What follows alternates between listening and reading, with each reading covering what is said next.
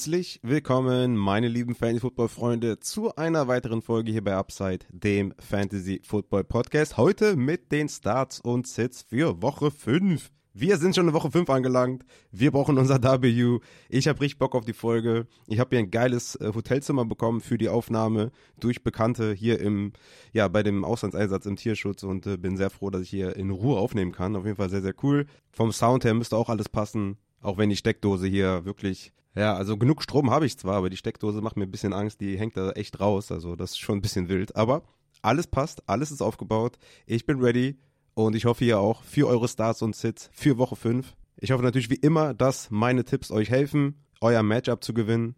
Kurzer Reminder an der Stelle, die Rankings sind online auf Patreon natürlich, werden jetzt gleich nach der Folge auch nochmal abgedatet von mir und nochmal neu hochgeladen, weil es ja schon ein paar News noch gab, Injury-wise und so weiter und so fort. Den Injury-Report mit dem Mats habe ich auch schon aufgenommen und da auch schon einige Erkenntnisse draus gezogen. Deswegen, da kommt ein Update auf jeden Fall. Nochmal zur Erinnerung, Twitch, Livestream, Q&A fällt aus. Ich bin im Auslandseinsatz im Tierschutz, habe keine Möglichkeit, am Sonntag nochmal Start-Sit zu machen und der YouTube-Start-Sits-Teil der samstags kommt normalerweise, fällt auch aus, weil auch dort keine Möglichkeit aufzunehmen. Also ihr müsst euch hier auf meine Tipps verlassen und diejenigen, die hier supporten, können natürlich auch noch in den DM-Service kommen.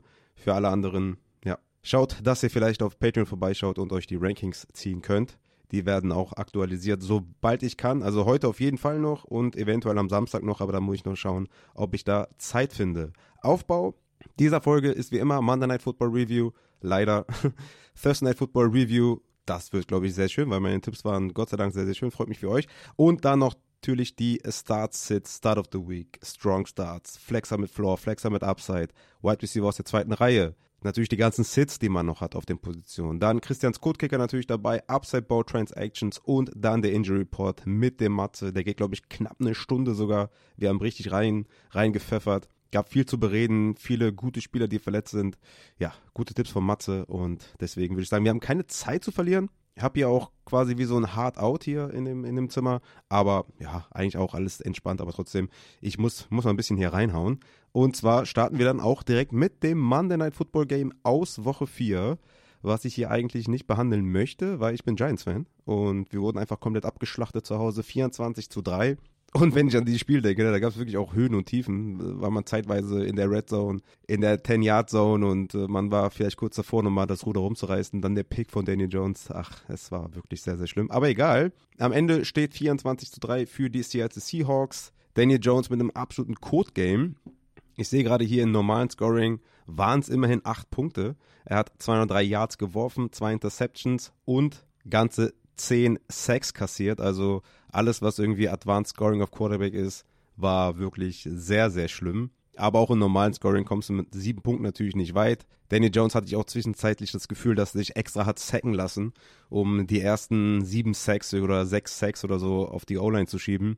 Und wenn man sich das Spiel mal genau anschaut, dann ging von den zehn Sacks, denke ich mal, schon fünf auf ihn. Und er spielt einfach schlecht. Er, er spielt einfach schlecht. Da gab es mehrere Videos, die ich mir angeschaut habe, weil ich bin halt auch Giants-Fan und das interessiert mich dann schon auch, warum dieser Quarterback so schlecht spielt. Und es liegt nicht nur an der O-Line und man kann da auch einen Querverweis auf CJ Stroud machen und äh, der sieht halt ein bisschen anders aus als Danny Jones und ja, Danny Jones ist für mich bis auf weiteres nicht spielbar, auch nicht gegen Miami, was natürlich ein Top-Matchup ist aus, aus Quarterback-Sicht, aber ich kann Daniel Jones nicht aufstellen, auch wenn er 6,6 Punkte am Boden gemacht hat gegen Seattle und damit halt auch wahrscheinlich 95% seiner Punkte gemacht hat. Das kannst du nicht verantworten, den zu spielen. Ich meine, es ist eine harte Bye-Week, aber ich finde, wir haben sehr, sehr viele Quarterback-Alternativen diese Woche. Ich hatte es ja auch schon äh, in der Take Game Tuesday-Folge gesagt, wer da so meine Streamer sind.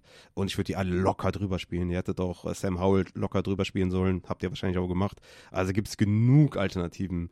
Daniel Jones, klarer Sit und bis auf weiteres auch klarer Sit. Also ich werde ihn gegen Buffalo nicht aufstellen, gegen Washington, gegen die Jets in Woche 8 auch nicht. Also da muss schon viel passieren. Daniel Jones ist ein klarer Sit.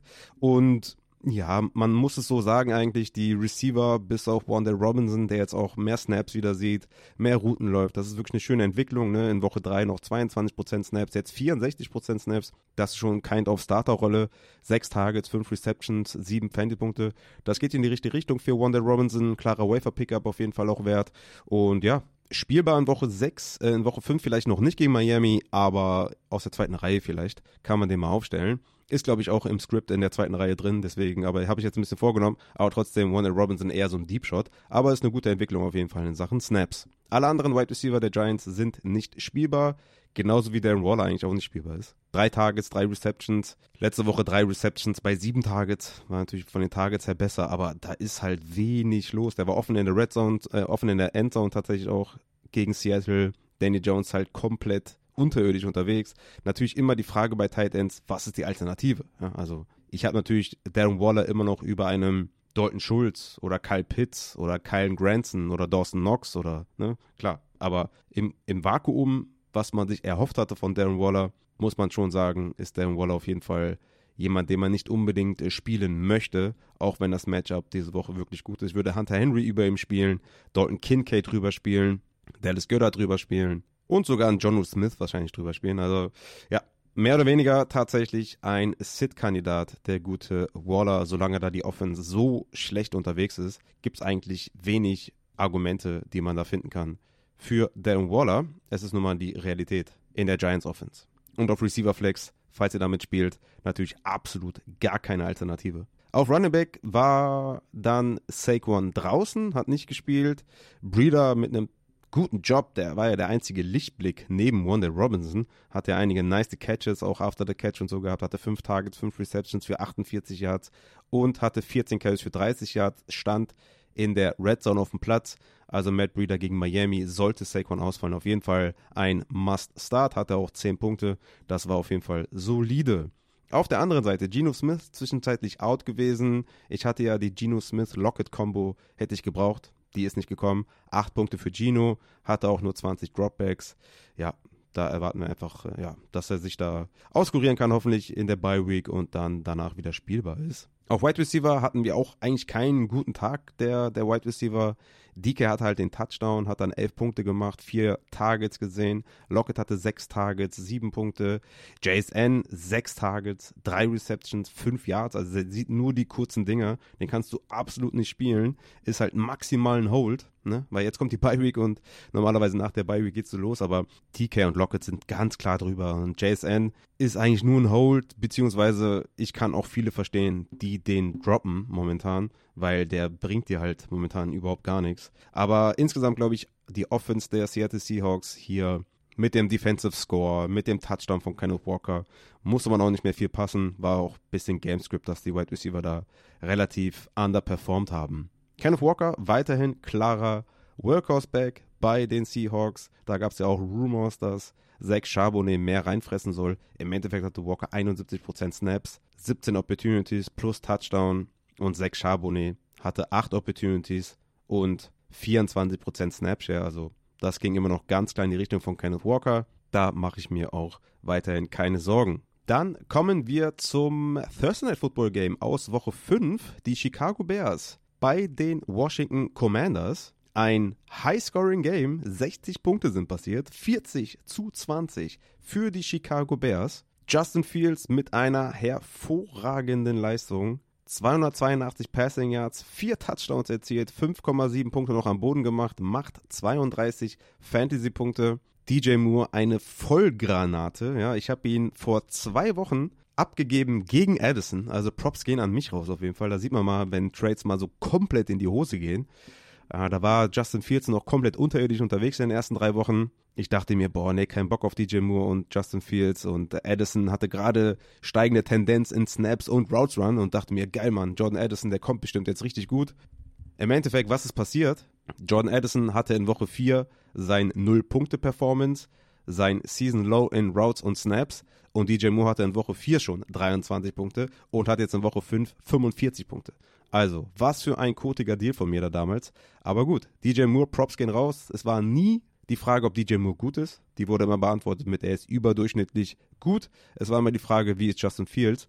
Und ja, DJ Moore jetzt mit fünf Touchdowns in den letzten drei Spielen. In Woche 4 131 Yards, in Woche 5 gegen Washington jetzt 8 Receptions, 230 Yards, 3 Touchdowns, mega Performance. Und das Geile ist halt bei DJ Moore, oder auch bei Justin Fields, dass die jetzt gegen Minnesota, Las Vegas und Chargers spielen in den nächsten drei Wochen.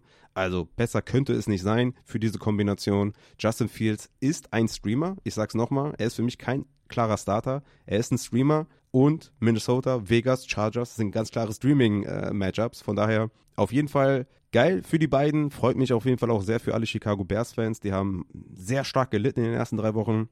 Jetzt kommt ein kleiner Bounceback von den Bears, freut mich auf jeden Fall sehr. Für mich bleibt natürlich Justin Fields ein absoluter Sell High in Dynasty, äh, wie vor der Saison. Da würde ich mich jetzt nicht blenden lassen von den guten Performances. Ich denke mal, dass man da in der Offseason eh schon viel bekommen hat. Jetzt vielleicht mit dem kleinen Turnaround auch wieder viel bekommt. Aber das ist eine Sache für, für andere Themen, weil Dynasty ist jetzt hier nicht der Hauptfokus in der Saison oder während der Saison. Trotzdem DJ Moore, geile Sau, geil, geil, geil. Alle anderen Wide Receiver kann man nicht spielen aktuell, wisst ihr selber. Cole Komet glücklicherweise noch mit dem Touchdown, sehr, sehr cool. Fünf Targets, fünf Receptions. Kann man nicht meckern. 42 Receiving Yards, mehr als man erwarten konnte. Kommen wir zum negativen Teil meiner Starts und das ist Khalil Herbert. Er kann aber selbst nichts dafür. Er hatte eigentlich alles stand auf wird eine fette Performance, hohe Führung. Er hatte 10 Carries für 76 Yards, sah wieder extrem gut aus, hat ja noch 7,6 Punkte gemacht und dann hat er sich verletzt bei seinem Catch oder bei seinem Catch-Versuch. Sehr, sehr unglücklich. Roshan Johnson dann noch mit der Concussion out. Deswegen hat Blazing Game die acht Carries noch gesehen. Laut eigenen Aussagen soll Khalil Herbert wohl nicht ganz so dolle verletzt sein, muss man natürlich im Auge behalten. Aber war natürlich sehr, sehr schade, dass er da mit 7,6 Punkten rausgegangen ist. Ich denke, man hätte eine ähnliche Performance wie letzte Woche sehen können, dass er da mit 20 Ops und 20 Punkten rausgeht. Aber leider Gottes verletzt gewesen. Auf der anderen Seite die Washington Commanders. Auch hier Sam Howell, geiler Quarterback-Start gewesen oder Quarterback-Streamer ja in dem Falle 51 Mal den Ball geworfen, weil sie halt komplett äh, fertig gemacht wurden. Ja, also das war ja absolut crazy, wie die Chicago Bears darüber gerollt sind. Ja, und das war natürlich gut für Sam Howell oder diejenigen, die Sam Howell gespielt haben. 51 Mal den Ball geworfen, 388 Passing Yard, zwei Touchdowns, Interception und 25 Fantasy-Punkte. Sehr, sehr cool auf jeden Fall. Ist dann nochmal gut gegangen auf jeden Fall. Natürlich bei hohem Rückstand ist klar, dass Brian Robinson nichts sieht. Das, das wissen wir. Brian Robinson ist ein Gamescript Running Back und wenn das Gamescript halt gegen Washington läuft, also dann man im Rückstand ist, sieht Robinson halt nichts. So war es halt diesmal auch. Sechs Carries für 10 Yards, immerhin vier Receptions für 33 Yards, aber sechs Punkte. Damit kann man nichts anfangen. Antonio Gibson hat kein Carry gesehen, aber sechs Targets gesehen für vier Receptions und 64 Yards. Auch das kann man nicht spielen, moving forward. Ich würde auch Brian Robinson nur bei positivem Gamescript wie Atlanta, wie New York Giants spielen. Und hier ist jetzt vielleicht auch ein Buy-Low-Fenster offen, denn gegen Buffalo waren sie im Rückstand in Woche 3, gegen Philly in Woche 4. Gut, war es eigentlich ein Close Game. Da hat er auch 16 Opportunities gesehen. Gegen Chicago, Blowout des Grauens, halt äh, nur 10 Opportunities. Aber jetzt Atlanta und Giants. Also Brian Robinson, wenn man für die nächsten zwei Spiele einen soliden Floor braucht, kann man sich den auf jeden Fall mehr traden. Dann wieder Philly, das wird dann wieder schwer. New England hat man, glaube ich, auch einen Shot, da gut mitzuhalten. Seattle ist für mich auch nicht irgendwie out of range in Woche 10, dass man da abgeschlachtet wird. Dann Woche 11 wieder Giants. Also ne, die nächsten Wochen, die nächsten 5, 6 Wochen ist Brian Robinson bestimmt ein solider Flexer für eure Running-Position. Deswegen vielleicht mal da fragen, was man da ausgeben muss. Auf Wide Receiver Terry McLaurin, die Enttäuschung, glaube ich, gewesen. Fünf Targets, vier Receptions, das war nicht so cool. Sieben Punkte nur gemacht. Curtis Samuel glücklicherweise den Touchdown gefangen. Sieben Targets, sechs Receptions. Den habe ich auch einmal Desperate Rise gespielt. Habe mir dann da 15 Punkte reingehämmert. Äh, da bedanke ich mich auf jeden Fall sehr, sehr dolle bei Sam Howell und Curtis Samuel. Dodson war halt ein klarer Sit, war ja klar. 4,5 Punkte nur gemacht. Und Logan Thomas, absolut brachialer Streamer. Ich hatte ja noch in den Start-Sits am Donnerstag einmal mich für Logan Thomas entschieden und habe auch gesagt, er ist für mich ein Streamer diese Woche. Ja, dass er dann so abreißt, habe ich natürlich überhaupt nicht kommen sehen. Aber elf Targets, neun Receptions, 77 Yards und Touchdown, 16 Punkte. Damit äh, holt ihr die auf Tight End wahrscheinlich schon den Spieltag irgendwie, je nachdem gegen wen ihr spielt. Also mit 17 Punkten bist du da auf jeden Fall auf Tight End schon mal auf jeden Fall Top 3. Ich glaube, das kann man schon mal buchen. Von daher sehr, sehr nice. Cooles Spiel gewesen, war ich will jetzt nicht sagen lustig oder so, aber war Entertainment. War, Entertainment. Man hatte da zwei Streaming-Quarterbacks, die abgeliefert haben, mehrere gute Fantasy-Spieler diese Woche gehabt und ja, mit dem Tipp, DJ Moore zu spielen, lag ich auch richtig und äh, wie gesagt, das freut mich immer sehr für euch. Mir ist es, ne, nochmal, also bei mir ist es, mir ist es egal, ob meine Tipps hitten oder nicht. Also ich brauche das nicht für mich ich weiß immer, Process größer Result. Es ist immer halt eure Fragen an mich. Soll ich den spielen? Soll ich den spielen? Und ich habe immer schlechtes Gewissen, wenn ich eine falsche Entscheidung treffe. Hier waren größtenteils gute Entscheidungen dabei und das freut mich sehr. Ihr habt mir viele Nachrichten geschickt, beziehungsweise waren es, glaube ich, acht Leute oder so, die mir äh, ihre Lineups geschickt haben. Und ich habe mich halt mega gefreut darüber. Deswegen sehr, sehr cool. Und ich würde sagen, wir gehen damit auch tatsächlich weiter in der Folge und gehen zu den Starts und Sits über. Starten werden wir auf Quarterback. Mein Quarterback Start of the Week ist Joshua Dobbs von den Arizona Cardinals gegen die Cincinnati Bengals. Das Over-Under ist hier bei 44,5. Die Cincinnati Defense ist keine Defense, vor der man großartig Angst haben muss. Joshua Dobbs ist sowieso Matchup-proof. Ja? Also, was muss er noch beweisen? Er hat gegen Washington in Woche 1 die einzige schlechte Woche gehabt mit 0 Punkten. Dann gegen die Giants, gutes Matchup, 25 Punkte. Gegen Dallas schweres Matchup 17 Punkte und gegen San Francisco schweres Matchup 22 Punkte. Der Typ ist Matchup-proof. In den letzten drei Spielen auch mindestens 4,8 Fantasy-Punkte nur durch sein Rushing. Es gibt keinen Weg, Joshua Dobbs auf die Bank zu setzen. Also übertrieben gesagt, er ist ein hervorragender Streamer, mein Start of the Week, Joshua Dobbs. Ich spiele ihn zum Beispiel im Arcade Bowl. Da bin ich mal sehr gespannt, was er da macht. Er hat da in drei Spielen in Folge 40 Punkte aufgelegt. Deswegen, let's go, Joshua Dobbs. Meine Strong Starts sind alle, ja, die ich auch ähm, schon in der Take and Tuesday Folge gesagt habe. CJ Stroud, natürlich müsst ihr den spielen gegen Atlanta. Ich glaube, die werden Atlanta, äh, ja, die werden die wegputzen.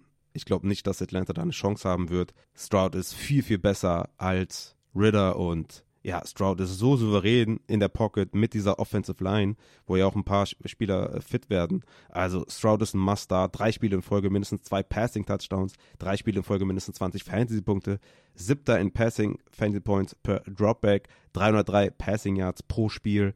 Es gibt also Stroud auf jeden Fall reinschmeißen. Jordan Love nach der letzten Performance, die nicht gut war, würde ich auch auf jeden Fall spielen gegen Las Vegas. Die haben das zehnthöchste Implied Team Total mit 23. Es ist ein Top-Matchup gegen Las Vegas. Er wird Watson wieder dabei haben mit etwas höherem Snap-Count. Er hat Joshua Dobbs, der eine, ähm, Joshua Dobbs sage ich schon, ähm, Romeo Dobbs, so ist richtig, der eine gute Saison spielt bisher. Er hat Musgrave zurück, der aus dem Concussion-Protokoll raus ist. Er hat Aaron Jones wieder dabei, der fitter sein sollte. Also ich sehe da wenig, was gegen Jordan Love spricht den solltet ihr spielen gegen Las Vegas. Dann habe ich noch Matthew Stafford als Strong Start gegen Philly, denn es ist das zweithöchste Over-Under mit 50,5. Nur KC und Minnesota haben ein höheres Over-Under. Und ihr wisst es, wenn Punkte passieren im Spiel, bedeutet das Fantasy-Punkte. Und Stafford hatte in Full Practice jetzt Back-to-Back, -back, scheint fit zu sein. Er hat Cooper Cup zurück, der wohl spielen soll. Ich würde Stafford wirklich selbstbewusst starten. Dann habe ich einen Streamer äh, noch dabei, weil ich finde Dobbs, Stroud, Love sind für mich klare Strong Starts. Also ich sehe das nicht als Streaming-Option. Die sind für mich alle Top 12. Ich habe einen Streamer dabei und das ist Zach Wilson von den Jets bei den Denver Broncos, weil es halt gegen Denver geht. Ja? Also Fields hat gegen die schlechte Defense seit 30 Jahren gemessen an DVOA in den ersten vier Wochen 28 Fantasy-Punkte erzielt. 24 davon kamen nur durch sein Passing. Also kann man hier sagen, gegen diese unfassbar schlechte Defense der Denver Broncos starte ich Zach Wilson. Und er sah gegen KC auch echt nicht schlecht aus. Also von daher, Zach Wilson ist mein Streamer diese Woche und ich spiele ihn selber sogar in zwei Ligen.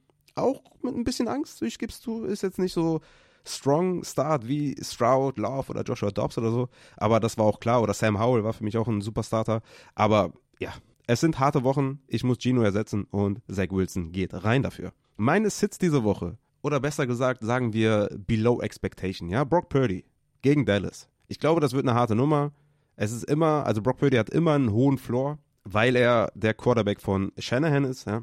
Shanahan wird ihm immer Looks geben, Shanahan wird ihm immer zu einem guten Floor verhelfen. Er hat unglaubliche Playmaker mit Ayuk, Debo Kittel, Christian McCaffrey im Passing. Ne, er wird immer auf seine Punkte kommen. Und ich sehe immer einen 15-Punkte-Floor für Brock Purdy, aber so ein bisschen below expectations, etwas weniger Upside. Ich würde Stafford drüber spielen, ich würde Love spielen, Stroud, Dobbs über Brock Purdy, aber so ein bisschen below expectation würde ich sagen. Dann Joe Burrow gegen die Cardinals. Ich weiß, die haben das neunthöchste Implied Team Total mit 23,75. Ich tue mich ein bisschen schwer, ihn zu sitten gegen Arizona, aber ich gehe da so ein bisschen mit dem Film, was ich gesehen habe die letzten Wochen.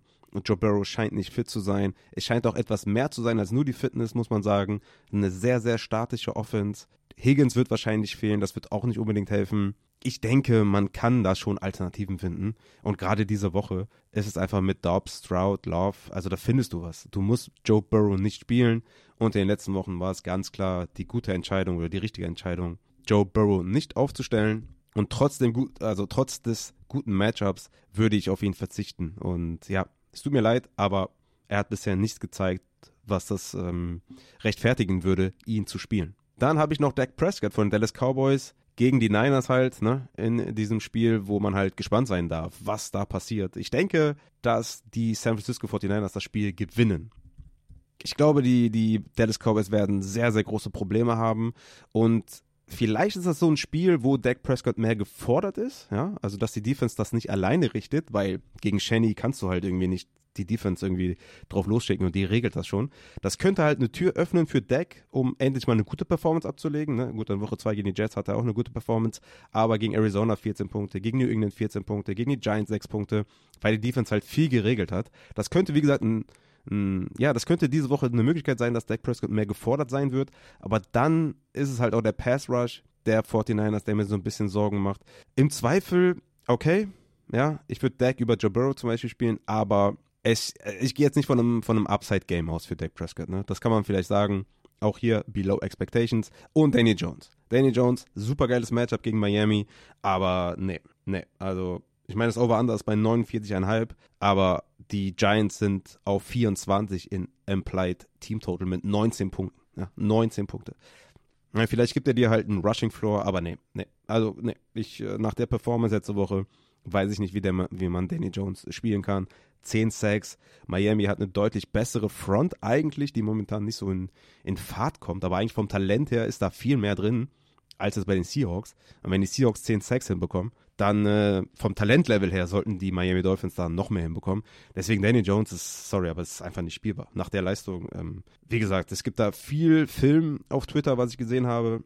Kann man sich ja gerne mal anschauen. Und es lag nicht nur an der O-Line. Die O-Line ist auch katastrophal, klar aber Danny Jones hat auch viel davon äh, oder viel davon äh, viel dazu beigetragen, so ist richtig.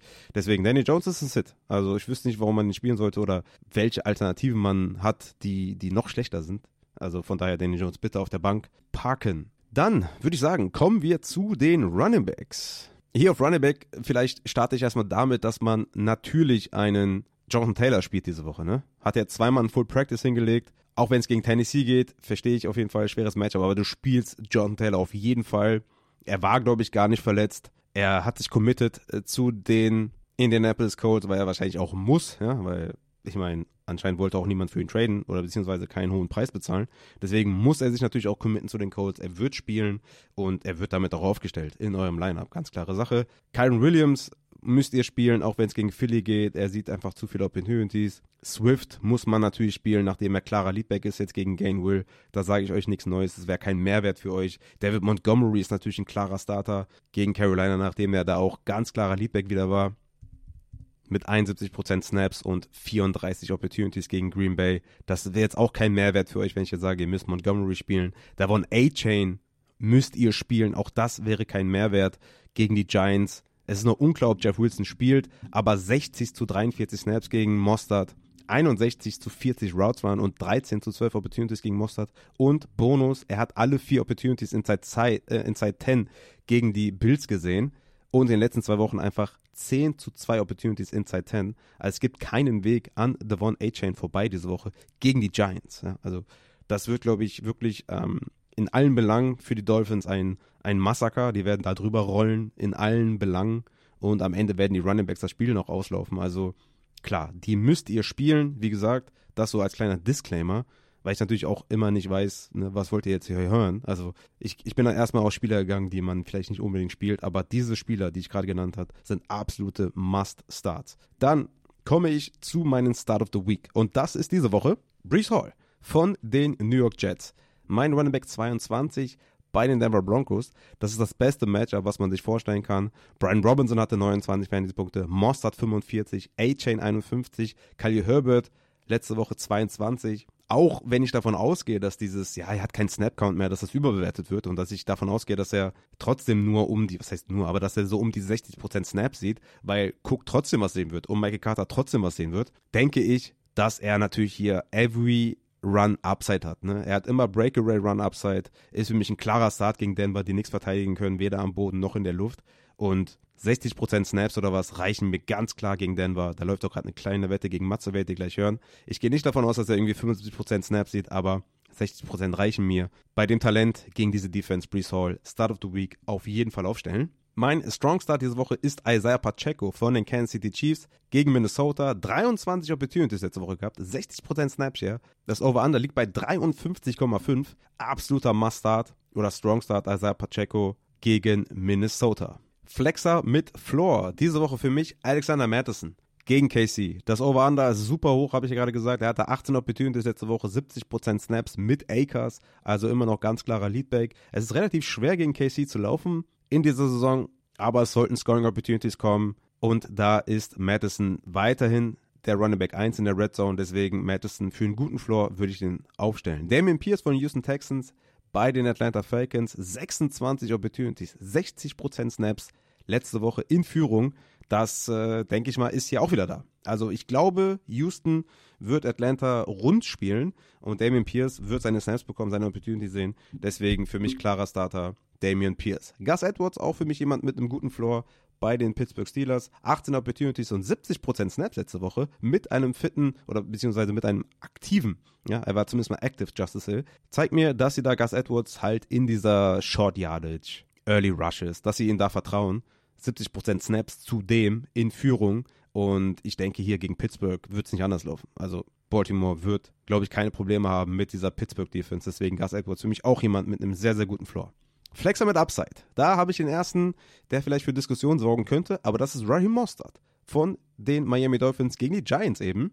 Und ich habe es euch eben vorgelesen bei Devon A-Chain, dass er 43 Snaps hatte zu 60, 40% Routes waren zu 61, aber er hatte immer noch 12 Opportunities, Raheem Mostert. Immer noch 12 Opportunities, plus, sie sind ein ganz klarer Favorit. Beide Running Backs sollten hier ein gutes Spiel haben. Natürlich ist der Running Back 1 A-Chain, aber Mostard sollte noch genug Opportunities sehen und hat auch viel, viel Upside in seinem Game. Von daher Raheem Mostard für mich auf jeden Fall ein Flexer mit Upside in eurem Lineup. Dann habe ich Jamir Gibbs von Detroit Lions gegen die Carolina Panthers. Da gab es eine Riesendiskussion auf Twitter mit Jamir Gibbs und was das, was das soll und dass das frech ist und warum haben die den so früh gedraftet, wenn sie ihn nicht einsetzen und so weiter und so fort. Aber da denke ich mir auch so, ey Leute, ganz ehrlich, dass der da nicht seine 15 bis 20 Rushing Attempts sieht und die Goal-Line nicht sieht und die 5 Yard, 10 Yard, dass er das nicht sieht, das war schon klar. Für mich ist das relativ überraschend, dass er so wenig im Passing Game eingesetzt wird. Also er hatte zum Beispiel in Woche 2 die 9 Targets, das war nice,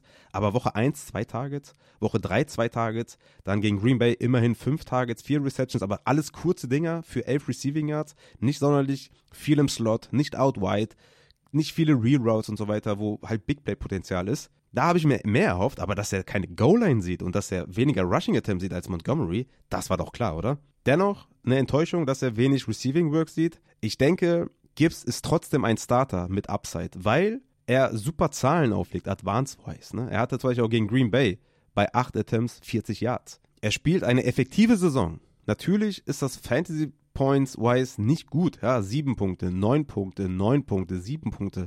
Spricht eigentlich für einen, für einen Floor, der echt okay ist. Aber er hat halt every opportunity upside. Ja. Gegen Carolina vielleicht auch nicht das Spiel, wo man unbedingt viel auf ihn passen wird. Aber ich hoffe einfach, dass, dass man ihn mehr einsetzt insgesamt. Und deswegen mit Upside würde ich ihn aufstellen. Suche ich ein bisschen Floor oder suche ich äh, jemanden, der mir sichere Punkte gibt, dann vielleicht jemand anders. Jamie Gibbs ist für mich aufgrund des Talents jemand, den ich aufstellen würde. Dann komme ich zum nächsten Spieler. Das ist Aaron Jones. Ist für mich diese Woche ein Flexer mit Upside, beziehungsweise eher so Boombust. Ne? Wie viel Snaps sieht er wirklich? Äh, letzte Woche bei seinem Comeback war dann irgendwann die Messe gelesen und er wurde komplett rausgenommen aus dem Game. Ich denke, gegen Las Vegas ist sowohl viel in der Luft als auch am Boden möglich für Aaron Jones. Für mich hat er ganz klar Upside. Floor könnte ein bisschen in Gefahr sein, dass er vielleicht da nicht alles sieht, aber ich denke, in dieser Bye Week würde ich euch doch raten, Aaron Jones mit Selbstbewusstsein zu spielen. Auch er ist jemand, der ein sehr, sehr guter Running Back ist, der every opportunity upside hat. Deswegen bitte aufstellen. Matt Breeder von den New York Giants gegen die Miami Dolphins. Barkley jetzt mit einem Limited Practice und Limited Practice hat laut eigenen Aussagen gesagt, dass die Cuts das Problem noch sind bei ähm, Saquon Barkley. Weswegen, also das hat sich für mich angehört, als wenn Barkley nicht spielt. Und sollte Barkley nicht spielen, müsst ihr natürlich Matt Breeder aufstellen, der eine gute Leistung gezeigt hat gegen Seattle, wo auch Brightwill angeschlagen ist weiterhin. Also das könnte Snapwise wirklich ein sehr, sehr schönes Spiel werden für Breeder, plus ein paar Targets. Für mich auf jeden Fall mit Upside einer, den ich aufstellen würde.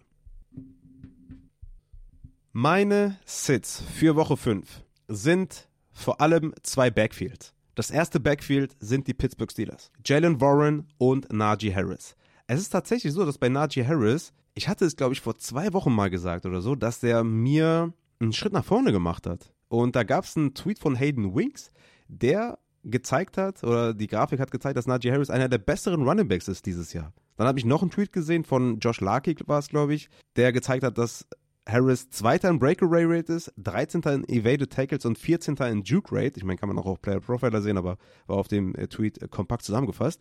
Und er sieht wirklich in letzter Zeit viel, viel besser aus. Problem ist nur bei Najee Harris und auch Jalen Warren, ehrlich gesagt, wobei Warren halt mehr Punkte macht momentan, dass die Offense krass struggelt. Kenny Pickett ist nicht fit. Kenny Pickett spielt sowieso keine gute Saison, aber ist für diese Woche auch nicht mal klar, dass er spielt. Wenn er spielt, angeschlagen. Und das Schlimmste von allem ist, dass Pittsburgh bisher mit fünf Red Zone Trips die wenigsten aller Offenses in der NFL hat. Das heißt, es gibt keine Scoring Opportunities für Harris und Warren. Es gibt keine Scoring Opportunities. Und ich sehe nicht, wie sie gegen Baltimore da sein soll mit einem angeschlagenen Pickett. Deswegen, leider Gottes, obwohl Najee Harris eine beste Saison spielt, als man ihm anrechnet und obwohl Jalen Warren mehr sieht, als man vermuten konnte oder besser gesagt, das sieht, was man vermuten konnte mit einem schlechten Najee, aber Najee spielt ja gar nicht mal so schlecht. Deswegen ist es leider so, dass ich sowohl, äh, sowohl Warren als auch Harris sitten würde, obwohl die beiden wahrscheinlich um die 15 Opportunities sehen werden. Aber ohne Red Zone Trips kann man keine Punkte machen. Und da sehe ich einfach die Gefahr und deswegen muss ich leider sagen, beide Pittsburgh Running Backs sind Sits. Genauso wie beide Carolina Panthers Running Backs, Sanders und Hubbard. Gegen Detroit, Miles Sanders jetzt mit zweimal Limited Practice, soll wohl angeschlagen sein. Äh, immer noch da die Preseason Injury, da gerne noch mit dem Injury Report mit dem Matze reinhören. Er hatte 16 Opportunities letzte Woche, aber nur 43% Snaps, war also damit hinter Chuba Hubbard. Aber ich denke, beide klauen sich halt einfach zu viel. Ne? Hubbard hatte auch 16, 16 Touches mit dem angeschlagenen Sanders. Ich, ich tue mich bei beiden schwer, die aufzustellen tatsächlich. So ähnliche Range wie bei Pittsburgh. Carolina kommt halt auch nicht in die Red Zone, hat ordentlich Probleme in der Offense. Pittsburgh Running Backs und Carolina Running Backs für mich beide Sits. Dann noch ein klarer Starter für mich diese Woche und das ist Tyler Algier von den Atlanta Falcons gegen Houston. Ich denke, Houston wird Atlanta überrollen, im weitesten Sinne. Und das heißt, dass Algier nur seine 8 bis 10 ausbekommt. Nur bei deutlicher Führung sieht Algier mehr und das ist, wird heute oder wird am Wochenende nicht der Fall sein. Deswegen ist für mich Algier auf jeden Fall auch in dieser geplagten bei Week 1 Sit. GP Run von den Denver Broncos gegen die Jets hatte 56% Snaps nach der Javonte-Verletzung, aber war mega ineffizient, hatte 8 Opportunities für 35 Yards. Hier würde ich, wenn Javonte ausfällt, eher McLaughlin spielen. Und P. Ryan Sitten, McLaughlin war super explosiv und P. Ryan eben nicht. Und deswegen würde ich gegen ein toughes Matchup einen schlechten Running Back lieber nicht spielen. Cam Akers von den Minnesota Vikings hat zu wenig gesehen im ersten Spiel. 30% Snaps, das war zu wenig, kannst du nicht aufstellen. Und Zach Moss. Zach Moss ist definitiv ein Sit gegen Tennessee, weil JT ist zurück. Und selbst wenn man Zach Moss immer noch, weiß nicht, 10 bis 12 Opportunities gibt, ist das natürlich deutlich zu wenig. Und ähm, ja, die Zach Moss Show scheint vorbei zu sein. Kommen wir zu den Wide Receivers. Auch hier muss ich einen kleinen Disclaimer setzen, dass ihr natürlich Nico Collins äh, starten müsst. Das wäre kein Mehrwert jetzt für die Folge. In Adam Thielen, nach seiner unglaublichen Performance, wäre kein Mehrwert. Christian Kirk müsst ihr spielen. Zay Jones weiterhin angeschlagen. Pittman müsst ihr spielen. Ridley könnt ihr nicht sitten. Waddle könnt ihr nicht sitten gegen die Giants. Das, das wäre kein Mehrwert, deswegen, das sind klare Starter. Ich bin hier auch nochmal eine Kategorie nach hinten gegangen um euch davon zu überzeugen, dass ihr zum Beispiel mein Wide Receiver Start of the Week spielen sollt. Und das ist Jordan Addison. Ein komplettes Ei gelegt letzte Woche. Und jetzt mein Start of the Week. Wie kann das sein? Es geht gegen KC. Höchste Over-Under der Woche. Und sie sind mit minus 5,5 der Underdog. Warum ist das wichtig? Denn Minnesota spielt Addison mehr, wenn sie hinten liegen. Ist vielleicht logisch, weil dann spielt man noch mehr drei, drei Wide Receiver Sets. In zwei ist er halt immer noch draußen. Aber wenn sie führen, läuft Addison 58% Routen. Wenn sie hinten liegen, läuft er 80% Routen. Hohes Over-Under. Mehr Opportunities durch mehr Route Run in Rückstand. Jordan Addison, mein Start of the Week. Ich spiele ihn. Kommen wir zu meinen Strong Starts. Zum einen ist das Zay Flowers von den Baltimore Ravens bei den Pittsburgh Steelers. Bateman hatte jetzt zweimal Full Practice, aber OBJ soll wohl weiterhin out sein. Die Snaps und Routen sind gut bei Flowers. Pittsburgh ist ein Top-Matchup für Wide Receiver. Da haben etliche Wide Receiver schon sehr, sehr gute Performances geliefert. Zay Flowers auf jeden Fall ein Strong Start. Hat sogar auch einen hohen Floor, wie man in den letzten Wochen sehen konnte. Jacoby Myers von den Las Vegas Raiders gegen Green Bay Packers. Mit einem angeschlagenen Devonta Adams sehe ich hier auf jeden Fall auch massive Upside. Jordan Love sollte den Ball bewegen können gegen Green Bay. Plus Jacoby Myers mit ein paar mehr Targets. Also das ist für mich auf jeden Fall auch ein absoluter Strong Start. Flexer mit Upside habe ich hier zwei Boom-Bust-Spieler. Beziehungsweise drei sogar. Ich habe hier drei Boom-Bust-Spieler bei Flexer mit Upside. Vielleicht soll ich die Kategorie umbenennen. Aber ey, Christian Watson von Green Bay bei den Las Vegas Raiders. Mehr als Boom-Bust kann ich dem nicht geben. Er soll mehr Snaps sehen, er soll mehr Routen laufen diese Woche, aber es ist halt immer noch ein Spiel mit Feuer. Aber gegen Las Vegas kann man mal fette Big Plays auflegen. Deswegen Christian Watson auf eigene Gefahr. Drake London von den Atlanta Falcons gegen Houston. Wie gesagt, ich denke, Houston wird hier in Führung gehen. Houston wird das Spiel verwalten. Und dann muss Ritter passen. Und das ist immer gut für Drake London. Das könnte ein Matchup sein, wo Drake London seine Targets sieht. Auch hier mehr als Boom Bass kann ich ihm auch nicht geben. Dann noch Gary Wilson von den Jets gegen Denver. Letzte Woche sah Zach Wilson gut aus. Das Matchup für Zach Wilson könnte nicht besser sein. Er könnte hier diese Woche wirklich eine Offense bewegen gegen Denver und wer profitiert natürlich der Wide Receiver 1? Ganz klar, Gary Wilson mit Abstand den riesigsten Target unter den Wide Receivers. In allen Spielen um die 30% Target Share. Gary Wilson ist diese Woche Flexer mit Upside. Das erste Mal in der Saison 2023. Gary Wilson, Flexer mit Upside, stellt ihn auf. Flexer mit Floor habe ich Romeo Dobbs von den Green Bay Packers bei den Las Vegas Raiders. Er hatte letzte Woche 13 Targets, 36 Route Run mit Watson auf dem Snap Count. Er spielt eine solide Saison. Ich denke auch mit etwas steigendem Snap Count oder steigenden Snaps und Route Run für Christian Watson sollte noch genug übrig sein für Romeo Dobbs gegen Las Vegas. Für mich auf jeden Fall sehr, sehr solide. Ich sehe da auf jeden Fall 8 bis 10 Targets für Romeo Dobbs. Tyler Boyd von den Cincinnati Bengals bei den Arizona Cardinals. Ich denke, dass T. Higgins ausfallen wird und dann wird Boyd in dieser Kurzpassoffensive der Bengals profitieren. 8 Targets pro Spiel, 19%, 20% und 24% Target Share in den letzten drei Wochen. Higgins mit zweimal Did Not Practice, Tyler Boyd mit einem guten Floor gegen Arizona auf jeden Fall auch aufstellen. Dann Wide Receiver aus der zweiten Reihe mit Upside. Natürlich Michael Wilson von Arizona hatte letzte Woche sieben Targets, sieben Receptions, 70% Snapshare, 74% Routes Run. Gegen Cincy mit Joshua Dobbs auf jeden Fall aus der zweiten Reihe mit viel Upside spielen. Rushy Rice von den Kansas City Chiefs bei den Minnesota Vikings, wie gesagt, zum 80. Mal. Das Over-Under ist richtig, richtig hoch. Rushy Rice hat zweimal in Folge mindestens fünf Targets gesehen. In drei von vier Spielen mindestens fünf Targets. Mit 45% Snaps in zwei Spielen kann man darauf hoffen, dass er sich als Wide Receiver 1 etablieren kann ich denke, Rushy Rice kann man hier aus der zweiten Reihe in der Bye Week gerne mal aufstellen. Day Robinson von den Giants gegen Miami, habe ich ja eben gesagt, elf Tage in zwei Wochen. Das ist auf jeden Fall solide. In dieser Offense ist das schon äh, sehr, sehr gut teilweise. Er ist der ganz klare beste Playmaker in der Offense mit, äh, momentan. Deswegen Day Robinson aus der zweiten Reihe reinschmeißen und Jameson Williams von den Detroit Lions gegen die Carolina Panthers. Er ist natürlich ein Big Play. Ne? Er ist eine Big Play-Waffe. Er ist ein Big Play Wide Receiver entweder Boom oder Bust, Jameson Williams. Auf eigene Gefahr natürlich so ein bisschen, aber hat natürlich massiv Upside, klar. Ne? Denke ich mal, ist klar.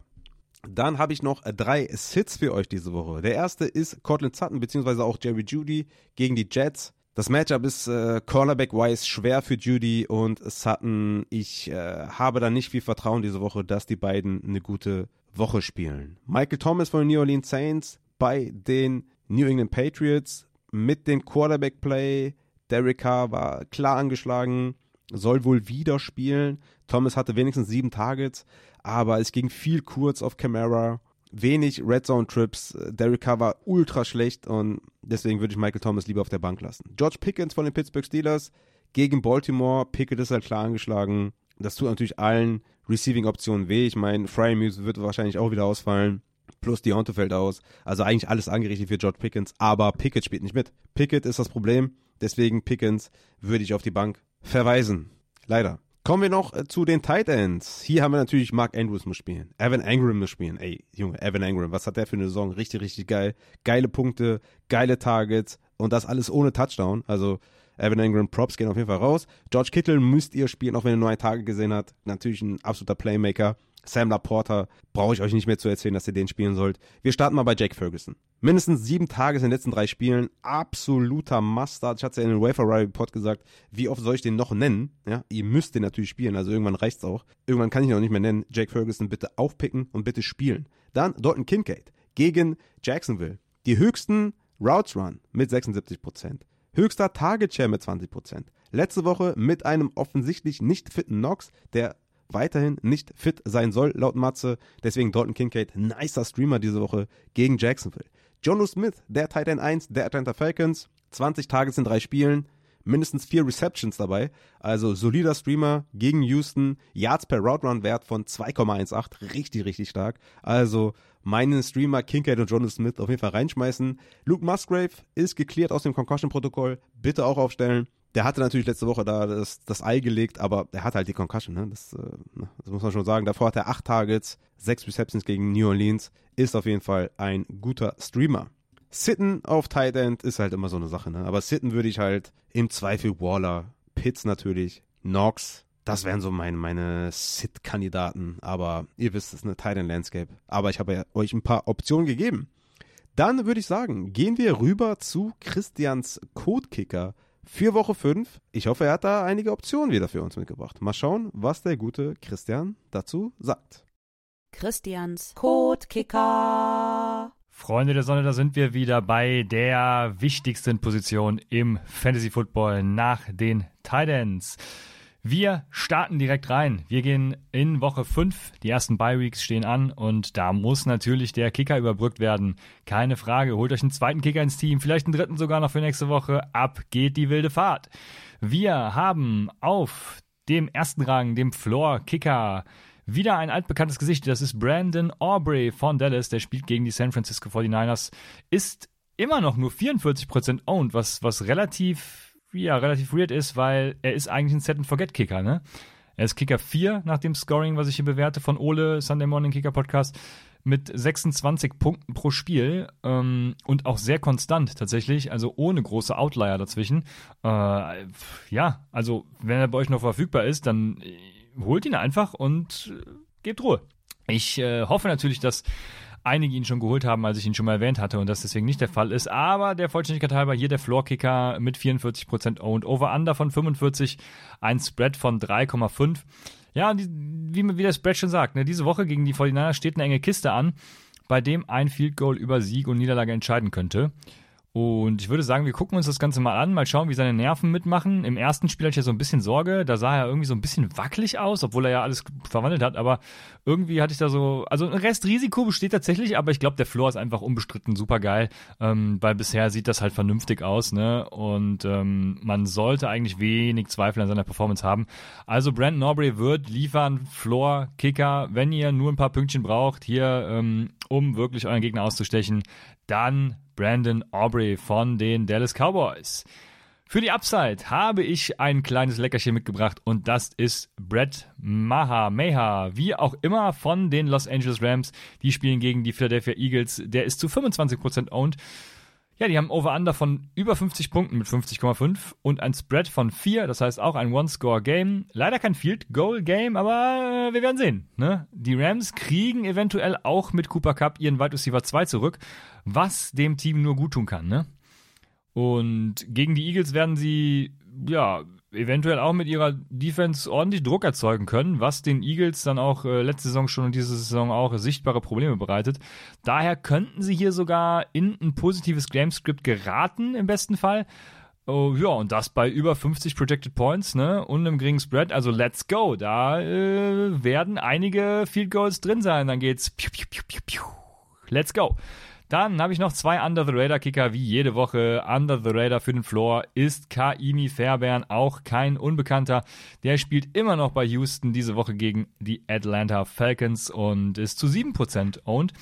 Hat ein Over-Under von 41 Punkten das ganze Spiel, also nicht mehr so flashy wie die ersten beiden Spiele. Dafür ein Spread von nur zwei. Ähm, wie gesagt, Kaimi Fairbairn nur 7% owned, ne? aber ja, gegen Atlanta sollte dafür Houston einiges gehen. Hab ja im ähm, im Hate for Age schon gesagt, dass ich echt begeistert bin, was äh, Stroud da so abliefert und so. Und ähm, ja, also wenn nicht durch die Field Goals, dann eben durch die PATs. Ja, ähm, die sie dann eben vorne halten werden. Vielleicht vorne halten werden. Ne? Äh, Vegas predicted das Spiel close. Ja, mit einem leichten Vorteil ähm, für die Falcons. Von daher werden wir mal sehen. Aber äh, der Floor sollte in beiden Fällen da sein. Also entweder durch Field Goals oder PATs. Äh, ich glaube, Kenny Fairbairn wird äh, diese Woche ordentlich Floor mitbringen. Dann haben wir natürlich wie jede Woche auch den Vulkanausbruch. Spieler am Start, Under the Radar, Upside, Hype-Level Vulkanausbruch. Ja, ist irgendwie, weiß nicht, den Spieler an sich, der ist irgendwie so uninteressant, aber Greg Joseph, von den Minnesota Vikings gegen die Kansas City Chiefs, der wird diese Woche ausbrechen, wie der, ne, hoffentlich nicht wie der Vesuv, aber wie ein Vulkan. Und ähm, ja, Over-Under ist bei 53, das höchste Spiel, also höchst projectete Spiel diese Woche mit einem Spread von 3. Und wie gesagt, absoluter Vulkanausbruch. Also diese Woche Greggy Boy gegen Kansas City. Ähm, ich glaube, Christian, Christian Kirk sag ich schon. Kirk Cousins und äh, Justin Jefferson werden ordentlich regeln. Ne? Hoffentlich nicht zu sehr, so dass die Vikings immer noch in der Lage dazu sind, dumme Entscheidungen zu treffen. Ne? Zum Beispiel ein Two-Score-Game mit einem Field Goal von Greggy zu einem Two-Score-Game zu machen. Ich bin I'm here for it. Ich bin da. Ich will mir das angucken. Let's go. Ja, let's go. Genau, so sieht's aus. Christian wieder sehr, sehr enthusiastisch. Äh, ich werde deine Tipps befolgen, auch wenn ich keine einzige Liga mit Kicker spiele, werde ich einfach meinen aufsammeln, um für Verwirrung zu sorgen. Dann geht's jetzt hier weiter mit den Upside Bowl Transactions. Auch diese Woche wieder die gute Schäfer unter Druck tatsächlich, weil ich versäumt habe zu sagen, dass äh, ich hier nur begrenzt Zeit habe und ein Zeitfenster habe. Aber die gute Schäfer hat alles gegeben, früher von der Arbeit gegangen, um mir diese wunderschönen Transactions zur Verfügung zu stellen. Deswegen Props gehen raus an Schäfer. Lasst mal Liebe da. Das ist sehr, sehr cool. Auch natürlich an Archie Andy, wo man die Homepage upsetbowl.de auf jeden Fall mal besuchen sollte, die der Archie Andy pflegt. Da findet ihr den aktuellen Game Report vom Archie Andy, der sich immer dann Spieltag rauspickt. Dieses Mal ein knappes Spiel zwischen Rick Hockey und Martini 83. Das könnt ihr gerne mal nachlesen, was da in Woche 4 los war. Man findet auch Blitztabellen für die beiden Finalligen und auch sonstige Transactions. Also Archie Andy liefert da ab, Schäfer liefert, ab. Schaut euch das an, www.upsidebowl.de. Und damit würde ich sagen, gehen wir rein in die Transactions in euren Upside Bowl liegen. Oh, Schäfer, ich sehe schon, der erste Hinweis ist, der ist, der ist nicht schön. Aber okay, ich gehe trotzdem rein. Alles gut. CK und Lars Heine haben extra Daniel Jones aufgenommen, um ihn selbstbewusst am Monday Night zu spielen und wurden dann mit 1,72 Punkten bitter enttäuscht. CK hat sogar für Mayfield gebencht. Also da, CK hatte ja selbstbewusst Mayfield immer ähm, propagiert und settet ihn dann für Daniel Jones. Also, da ist man selber schuld. Also da nehme ich mich raus. CK selber schuld, Junge. Der höchste Scorer dieses Wochenende war La Casa del Valle, der gute La Casa, mit 181 Fantasy-Punkten. Richtig hardcore abgeliefert. Und überholt damit auch den Dottore für die meisten Punkte in einer Woche mit 3,78 Punkten geschlagen. Also La Casa del Valle, der neue König im Upside Bowl. Der Lowest Scorer diese Woche war Stumpenrudi mit 44 Punkten. Er hatte Joe Burrow, Javonte äh, im Spiel raus, Addison mit den null Punkten, der mein Start of the Week ist diese Woche, Elijah Moore mit einem Punkt. Ja, das äh, war natürlich nichts für den Stumpenrudi, aber da muss Besserung, Besserung muss da kommen. Dann natürlich wieder viel Wafer-Aktivität. Michael Wilson wurde von 17 Ownern geclaimed. Jalil McLaughlin wurde in allen Ligen außer einer geclaimed. Sehr, sehr krass. Mal schauen, ob ihr die auch aufstellt. Ne? Also McLaughlin, wenn Javonte nicht spielt, ist schon kein Flexer.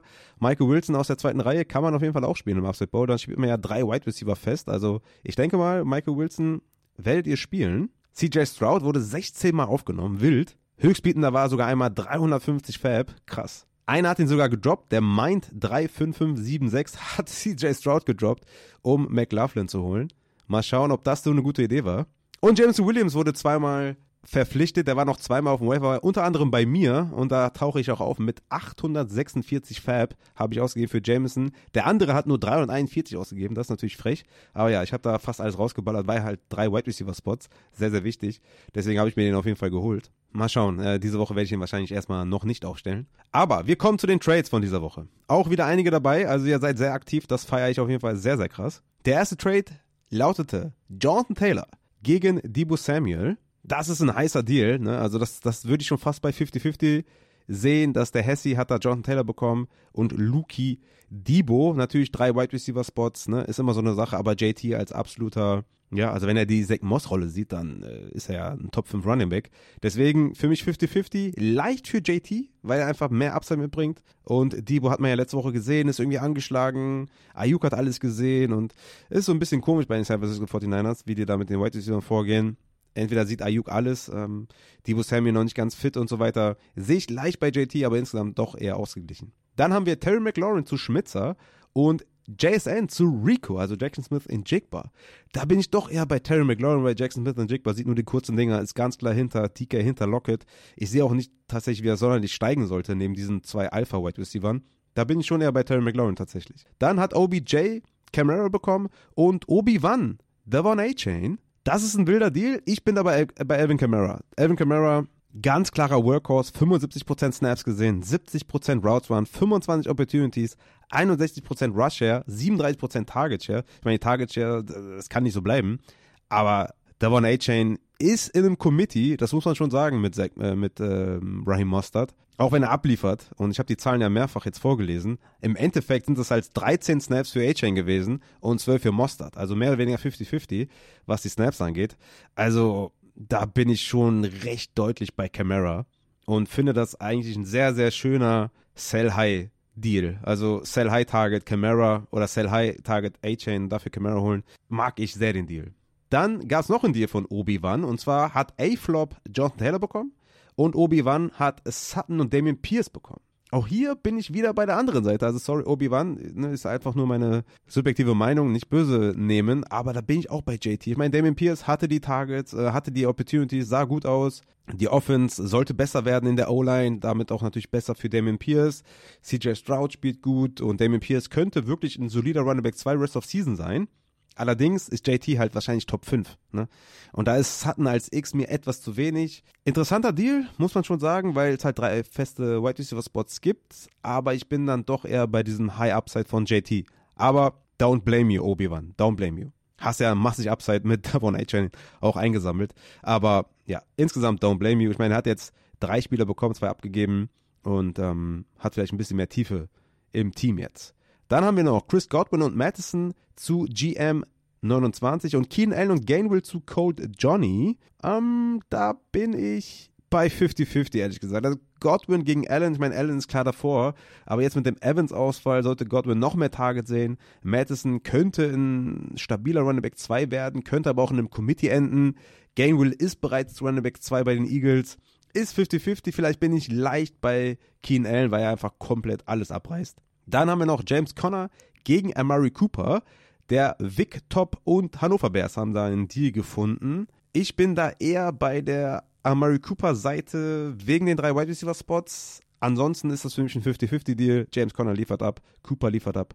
Also da kann man eigentlich auch keinen Verlierer sehen. Dann haben wir noch den Pipa Potter, der Michael Wilson, Jacoby Myers und Javonte Williams bekommen hat und dafür Christian Kirk und Stevenson an Trayman abgegeben hat. Ich denke, ich bin da insgesamt eher auf der Pipa Potter Seite. Sollte Javonte nicht lange ausfallen, sehe ich die natürlich ein Stück hinter Stevenson, klar, aber Jacoby Myers ist für mich auf einer Stufe mit Kirk, plus man bekommt noch Michael Wilson dazu, der Upside mitbringt. Also kann auch in verschiedene Richtungen gehen. Kirk könnte seine Rolle vielleicht verlieren, vielleicht bleibt sie auch, ähm, muss man ein bisschen abwarten, wie da die, die Snaps verteilt werden bei den drei Wide Receivers der Jacksonville Jaguars, wenn sie denn alle fit sind. Ist ein knappes Ding, könnte für beide Seiten gehen. Ich habe zum Beispiel auch ähm, John Addison gegen DJ Moore getradet und man weiß halt nie, was passiert. Ne? Deswegen. Also kann in viele Richtungen gehen. Dann haben wir noch Toto Yaki und Archie Andy. Ey, Archie Andy. Da bin ich mal, bin ich mal gespannt.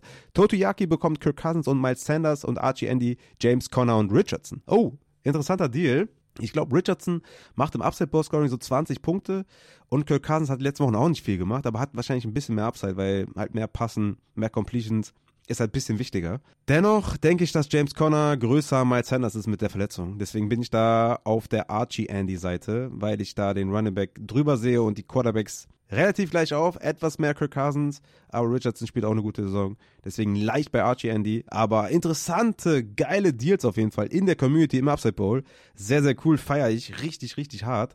Geile Deals, ey Leute, richtig geile Deals. Interessante Waiver-Pickups, ey, sehr, sehr cool auf jeden Fall. Der Upside Bowl macht eine Menge Spaß. Ich quote mies rein, ne? Also alle, die das vielleicht interessiert. Im Upside Bowl quote ich komplett rein. Ich bin 2 und 6. Also das lief gar nicht. Ich habe zwei Ligen, die sind richtig beschissen und das ist der Upside Bowl und die High Stakes. Da bin ich richtig kacke. In, anderen, in allen anderen bin ich gut oder sehr gut. Aber die beiden, äh, da, da, also ich meine, ich habe Cousins, Pollard, Rashad White auf Running Back, auf Wide Receiver hatte ich Ridley, Pickens, Nico Collins, Christian Watson, Jameson Williams, Travis Kelsey auf der Receiver Flex. Also schlecht ist es nicht, ne? Aber es läuft einfach nicht. Es läuft einfach nicht. Aber bei euch läuft es besser, deswegen let's go. Besucht gerne upsetbowl.de, checkt die News ab, checkt den Game Report ab. Und in diesem Sinne würde ich sagen, der letzte Part in dieser Folge ist jetzt noch der Matze. Es ist richtig geil geworden mit Matze wieder. Bleibt auf jeden Fall dran, hört euch den Injury Report an. In diesem Sinne würde ich mich tatsächlich auch von euch verabschieden, weil das war es dann auch von meiner Seite aus. Wir hören uns dann am Dienstag wieder. Ich wünsche euch viel Spaß bei der Red Zone. Hoffentlich viele Fantasy-Punkte, hoffentlich ein W. Natürlich auch vor allem äh, für alle, die jetzt hier 0-4 gegangen sind. Hoffentlich ein W. Und in diesem Sinne gebe ich ab an Matze. Matz ab. Bist du froh, mal wieder dabei zu sein? Sei ehrlich. Boah, hast, hast Junge, es kribbelt. Es kribbelt. Geil. Das lasse ich Wahnsinnig. auf jeden Fall drin. Das lasse ich jetzt drin. Ist mir egal. Du hast ja auch auf Aufnahme gedrückt, ne? Das heißt, äh, das müsste ja drin sowas sein. Sowas Ja, okay, nice. Ja gut, dann sind wir mittendrin jetzt hier im Injury Report. Mittendrin. Das wird nicht rausgeschnitten. Der Hype muss mitgenommen werden. Ja, mein lieber Matze, endlich wieder dabei. Wir haben jetzt gerade gehört, dass du Hype bist und dass das nicht nur gespielt ist dann in der Aufnahme, wenn ich dich frage, ob du Hype bist, sondern du bist wirklich hyped. Wie, wie ist es denn so als äh, frisch Vermählter und so? Hat man da eine andere Wirkung auf die Menschen draußen? Und äh, wie, waren, wie war die Hochzeit, wie waren die Flitterwochen? Lass uns mal ein bisschen teilhaben an den letzten Wochen. Und ich kann auch mal sagen, ne, also deine Notizen waren auf jeden Fall immer der Knaller auf jeden Fall. Ich weiß nicht, wie deine Frau das ausgehalten hat, weil das war, glaube ich, schon auch intensiv, da mir das immer zu schicken. Bestimmt auch Zeit gekostet. Und haben sich auch äh, genug Leute von der Community gemeldet, weil ich habe in, in, jeder Aufnahme gesagt, ja, also geht noch mal kurz rein beim Matzo und gratuliert dir. Haben die das denn auch gemacht? Junge, so viele Fragen auf einmal. Also erstmal Hallo, äh, auch von meiner Seite. Ich bin mega hyped, wieder am Start zu sein. Freue mich richtig. Jetzt ist ja dann doch eine Woche länger Pause gewesen, als wir zwei das ursprünglich gedacht hatten. Und von daher, wie gesagt, äh, ja, mega Bock. Und ja, ist ja manchmal echt nicht so, ne? Wenn wir dann schon vorher sprechen und äh, da kommen dann schon so direkte Emotionen raus und dann nehmen wir auf und dann musst du das versuchen, nochmal irgendwie äh, zu präsentieren. Tatsächlich ist das gar nicht so einfach, aber äh, ja, jetzt habt ihr es mal so mitbekommen, wie das sonst so ist bei uns beiden. Und ähm, ja, ja, ich hatte eine wunderschöne Hochzeit, muss ich sagen. Also der Tag war wirklich perfekt. Ähm, ja, auch an dieser Stelle, wenn irgendwelche Freunde von mir das hören, nochmal vielen, vielen Dank für diesen tollen Tag. Und war richtig, richtig schön. Haben auch viel, viel Komplimente bekommen, viel Lob. Äh, Gäste haben sich wohlgefühlt. Das ist ja auch immer so, ja, so ein Thema, wo man sich, glaube ich, als Veranstalter von so einer Hochzeit dann äh, Gedanken macht, okay, gefällt es den Leuten? Und ähm, ja, aber wie gesagt, war echt ein toller Tag. Mega krasse Flitterwochen gehabt. Leider nur eine Woche, war ein bisschen zu kurz, aber ja, haben die Zeit mega genießen können, das griechische Wetter genießen können und ähm, ja, ich fühle mich wie so ein altes, fettes Mastvieh, muss ich sagen, jetzt mit äh, All-Inclusive-Urlaub da richtig reingehauen und äh, mit gefühlt 20 Kilo schwerer zurückgekommen. Leider nicht der Koffer, sondern meine Wampe. Aber gut, ist wie es ist. Ja, jetzt bist du ja verheiratet, jetzt ähm, auch egal. Jetzt ist eh alles egal. Und äh, tatsächlich, ähm, keine Ahnung, ich, ich trage sonst so gut wie gar keinen Schmuck, also vor allem keine Ringe. Und ich muss wirklich sagen, mit so einem Ring an der Hand, man fühlt sich so ein bisschen erwachsener tatsächlich und ein bisschen männlicher tatsächlich auch. Weiß ich, wie es dir geht, ob du noch deinen Ring trägst oder nicht, oder ob du überhaupt schon mal einen getragen hast nach der Hochzeit so generell.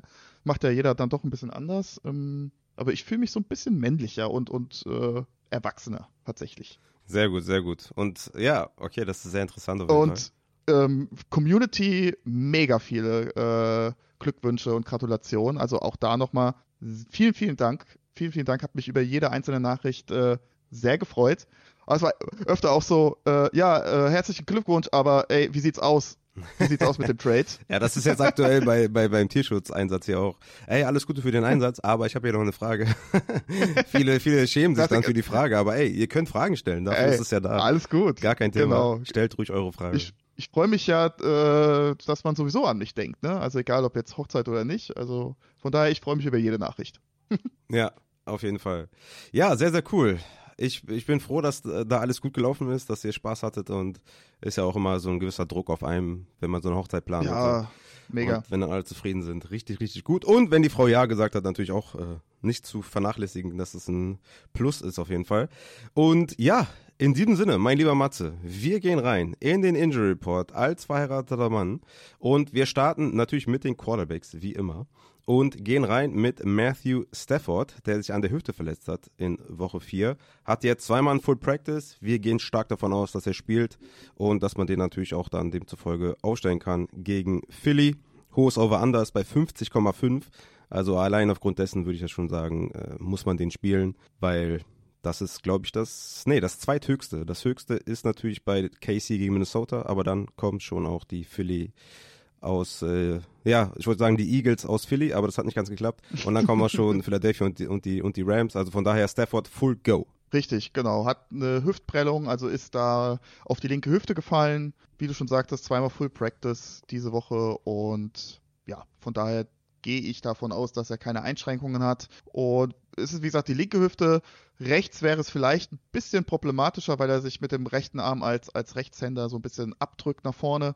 Aber so habe ich keine Concerns. Ich glaube, da hatte Matthew Stafford schon ganz andere Verletzungen, wo er sich durchgeboxt hat. Ja, ja, der auf jeden Fall. Der ist wirklich auch echt ein krasser Typ und der spielt eigentlich auch immer, egal was der hat. Dann kommen Genau. wir zu Jimmy Garoppolo von den Raiders mit der Concussion in Woche 3, dann in Woche 4 ausgefallen. Hat jetzt ein Limited Practice gehabt. Ich gehe schon davon aus, dass er spielt, oder? Also zwei Wochen wegen Concussion wäre schon ungewöhnlich, ne? Ja, das ist auf jeden Fall länger als so die durchschnittliche Ausfallzeit. Mm, Positiv ist natürlich, er hat das Monday Night Game, also sprich, er hat nochmal ein, zwei Tage länger die Möglichkeit, aus dem Concussion-Protokoll rauszugehen. Das letzte, was ich jetzt gelesen habe von den Beatwritern, dass er wohl auf der letzten Stufe vom Concussion-Protokoll ist. Also ich gehe schwer davon aus, wir haben jetzt äh, Freitagnachmittag, ich gehe davon aus, dass wir heute Abend, spätestens morgen wahrscheinlich dann das Go bekommen, dass er Full Practice ist und ja, dann auf jeden Fall spielen wird. Ähm, natürlich so ein bisschen tricky mit, mit dem Monday Night Game. Wäre natürlich jetzt echt bitter, wenn man da auf ihn zählt und auf einmal fällt er dann aus. Aber wie gesagt, ich glaube, da kriegen wir Freitag, spätestens dann äh, Samstagmorgen die Benachrichtigung, dass er spielen wird. Ja, solltet ihr bis Sonntag keine News haben, dass er active ist, würde ich mir noch einen Ersatz holen. Aber das, das sollte auf jeden Fall vorher bekannt sein. Gehen wir zu Derek Carr von den Saints. Der hatte ja auch eine richtig gute Performance da in Woche 4.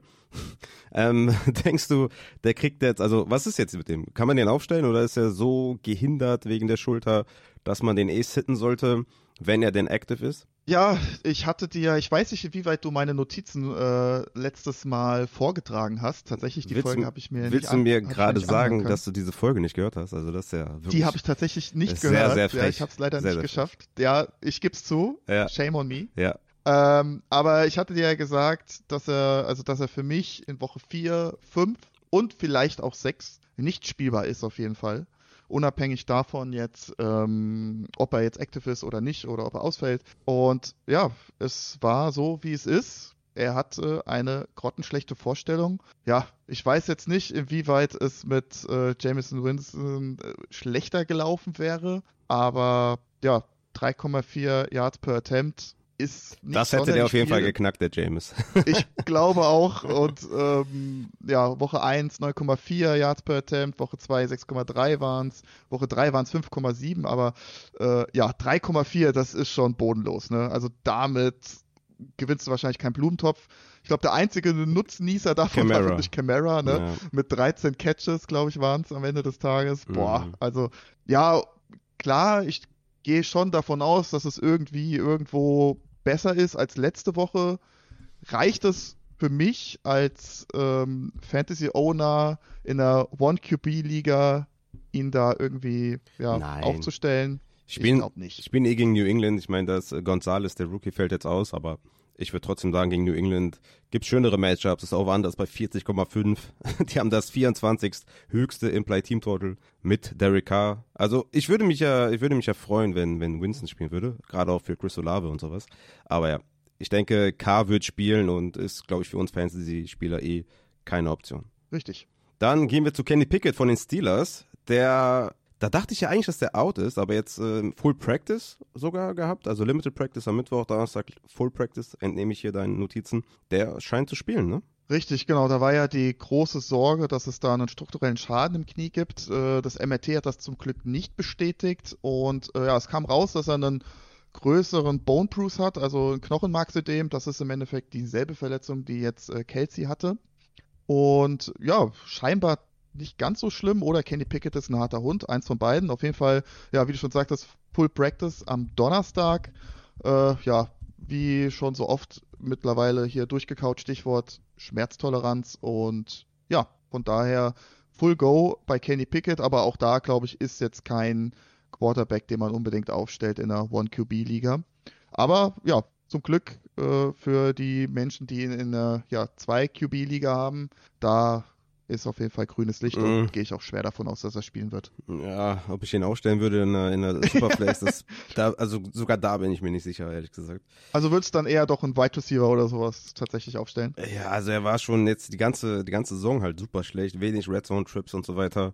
Ja. Boah, dann mit der Verletzung jetzt noch, Baltimore vielleicht fitter ja. auch, ne, in der, in der Defense. Letzte Woche waren die ja sehr angeschlagen, haben ja trotzdem nur drei Punkte zugelassen gegen Thompson. Also war jetzt auch vielleicht nicht die Messlatte. Aber nee, nee, nee. Also da würde ich schon gucken, dass ich da vielleicht eher so einen Wide ja. Receiver 3 aufstelle, der vielleicht einfach mehr Upside mitbringt. Was, was ich halt sehr lustig finde, ähm, er hatte im Training hat er so eine Schiene angehabt. Ja, habe ich gesehen. Im Endeffekt, ja. Mhm. ne, für diese Schiene verwendet man im Endeffekt für äh, Verletzungen nach Kreuzband oder wenn man zum Beispiel auch eine Innenbandverletzung hat, habe ich mich halt so gefragt, okay, wenn er nur einen Bone Bruce hat, wieso hat er, trägt er diese Schiene? Ist wahrscheinlich dann so ein bisschen für den Kopf einfach so ein Thema. Hm. Aber ja, Kenny Pickett ist jetzt nicht mein Quarterback Nummer eins, äh, an den ich denke, wenn ich, äh, wenn ich äh, mir die Frage stelle, welchen Quarterback ich aufstelle, ganz klar. Ja, ich habe ja in den Rankings noch Trubisky drin, weil ich davon ausgegangen bin, dass er, dass er nicht spielt. Aber jetzt mit dem Full Practice kann man ja schon davon ausgehen, dass es Kenny Pickett wird. Dann gehen wir zu den äh, Wide Receivers. Und da haben wir die Ravens Wide Receiver mit Bateman und OBJ, die ja beide ausgefallen sind. Ja, einer von den beiden wird wohl eher spielen. Ne? Bateman mit den Full Practices, zweimal mit dem Hemi und OBJ ja immer noch mit Limited Practice. Ich glaube, beide eh keine Option. Ich meine, wir haben natürlich eine harte Bye-Week. Kann hier und da sein, dass man da so ein Boom-Bust-Play macht. Aber ich denke, man hat schon bessere Optionen als Bateman oder OBJ. Ja, das denke ich auch. Aber ähm, tatsächlich bei Bateman freut es mich so ein bisschen, weil es hieß ja nach der Verletzung in Woche 3, dass es wohl nur eine Tightness wäre, also dass der Muskel zugemacht hat. Das würde jetzt so zu der Timeline auch relativ gut passen, dass man ihm eine Woche äh, Pause gegeben hat und dass es sich dann tatsächlich nicht um irgendwie eine Zerrung oder einen Faserriss handelt.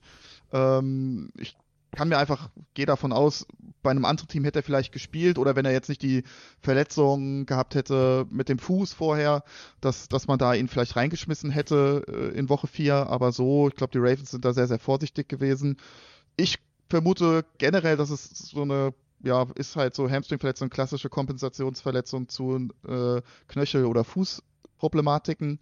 Ähm, wie gesagt, zweimal Full Practice sehr, sehr positiv aus meiner Sicht. Ähm, das Verletzungsrisiko schätze ich jetzt in dem Fall auch ein bisschen geringer ein als bei einer klassischen Hamstring-Verletzung von Grade 1 oder 2 und ist natürlich jetzt für diese Woche kein Thema, aber ich hatte es ja auch, glaube ich, in der einen, in der einen äh, Notiz zu dir geschrieben. Also bisschen schade, dass er, dass er ausgefallen ist, weil jetzt kommt halt so die Phase, wo er eigentlich ursprünglich jetzt nach dieser Fußverletzung ja, Workload steigert, äh, mehr Routen läuft und da hat, das war jetzt natürlich jetzt ein kleiner Downer, aber ich glaube, für mich ist es jetzt so die Zeit, ihn vom Waiver zu holen, wenn man noch ein freies Plätzchen hat. Ich zum Beispiel, ich habe da jetzt irgendwo noch einen Drake oder sowas in meinem Kader rumfliegen. Also wenn ich jetzt da wirklich einen Spieler habe, den ich gar nicht mehr brauche, da würde ich wirklich dann mal gucken, ob Bateman noch da ist. So gerade dann für Woche 6, 7, 8, ähm, ja, gehe ich davon aus, dass die Workload mehr wird und auch dann dementsprechend dann äh, Fantasy Points draus kommen. Mhm, guter Tipp auf jeden Fall, den mal langsam vom Waiver zu holen. Ich denke mal, dass er in sehr, sehr vielen Ligen frei ist, weil IA berechtigt sollte er auch nicht mehr sein. Deswegen, ja, ich denke, der sollte auf vielen Wafers da sein. Deswegen, ja, ruhig mal holen auf jeden Fall. Guter Tipp. Ja, und OBJ halt, ja, puh, ne, wie gesagt, da wurde uns der Low Ankle Sprain verkauft. Äh, zwei Wochen ausgefallen, jetzt Woche drei im Endeffekt immer noch kein Full Practice. Oh, schwierig, ne? Hat ja auch schon öfter mal ähm, Knöchelprobleme gehabt. Ist für mich dann schon, ja, vielleicht kein klassischer Waiver-Pickup, aber so ein Stash vielleicht, Boah. wenn man sehr desperate ist, aber jetzt nicht das für die kommenden Wochen. Ne? Ja. Also schon dann eher Richtung zweite ähm, Saisonhälfte. Also, wie, also wie, wie viel wollen wir noch sehen von OBJ, Trust. dass der einfach nicht mehr Eben. belastbar ist auf diesem Niveau, oder? Ja, also wie gesagt, das ist ja, also nicht kein, gegen ihn kein, oder so. Kein ne? Vertrauen. Es, ja, aber es kann sich jeder. Halt kein Vertrauen. Ja, es kann sich jeder am, am Knöchel verletzen oder so, alles gut, aber das ist, also, da ist schon eine klare Linie zu erkennen bei OBJ. Ja, genau. Okay. Sehe ich ähnlich, also, ja. Ja, den könnt ihr auch in drei Wochen noch vom Waiver holen, glaube ich. wenn er, das stimmt, das stimmt. Wenn er da mittlerweile dann vielleicht mal Full Practice hatte. Dann gehen wir zu T. Higgins von den Bengals. Und da sehe ich jetzt zweimal Did Not Practice, was nie gut ist. Was nie gut ist. Was machen wir mit T. Higgins? Ja, tatsächlich. Also hat sich ja äh, eine Rippe gebrochen. Ähm, hat er, ja? Ja, eine Ach so, Rippe ist echt, die eine ist, oh, okay, das sind echt äh, Schmerzen. Genau. Ne? Ja, und äh, Anfang der Woche hieß es auch, dass Higgins nicht auf dieser verletzten Seite liegen kann. Mhm. Und darf, also ja, wenn ich am Montag, Dienstag nicht auf der Seite liegen kann, glaube ich auch nicht, dass ich am Sonntag dann auf dem Footballfeld stehe als Wide Receiver. Ähm, also ich gehe stark davon aus, dass er out sein wird. Und selbst mhm. wenn er active sein sollte, ist es für mich auch kein, kein Start diese Woche. Also die Rippen sind halt bei allen Bewegungen, auch unabhängig jetzt vom Torso, also auch Schulterbewegungen mit betroffen, hängen super viele Muskeln dran. Also ich glaube auch dieser äh, Catch-Ablauf, der Fangablauf, ich glaube, das wird nicht reibungslos bei ihm laufen. Mhm. Und mh, Knochenheilung braucht auch bei einer Rippe vier bis sechs Wochen, bis das halbwegs äh, zusammengeheilt ist. Ich glaube nicht, dass äh, Higgins jetzt so lange ausfallen wird, aber ja, sie haben Bye Week in Woche 7. Ähm, ich glaube, es hängt jetzt auch so ein bisschen, kommt jetzt so ein bisschen drauf an, wie sie jetzt in Woche 5 spielen. Sofern sie gewinnen sollten gegen die Cardinals. Spielen sie, ja, ich, gegen richtig? Cardinals, ja. Dann stehen sie 2-3. Da könnte ich mir vorstellen, dass man ihn pusht für Woche 6, dass er da active sein wird. Aber ich glaube, wenn sie da verlieren, ich glaube, dann sagt man, ey, komm, scheiß drauf, Digga. Ende. Mm, und dann ja, lässt man ihn wahrscheinlich in Woche 6 auch noch sitzen und ähm, ja, dann sieht man ihn wahrscheinlich erst wieder in Woche 8. Ich sehe große Frage bei den Bengals insgesamt, ne? Was wird jetzt gegen Arizona passieren? Einfach Boom Bust, ne? Finde ich da auch. Bei, bei Chase ist auch kein Richtig. sicherer Starter, aber gegen Arizona Ja. Top Matchup.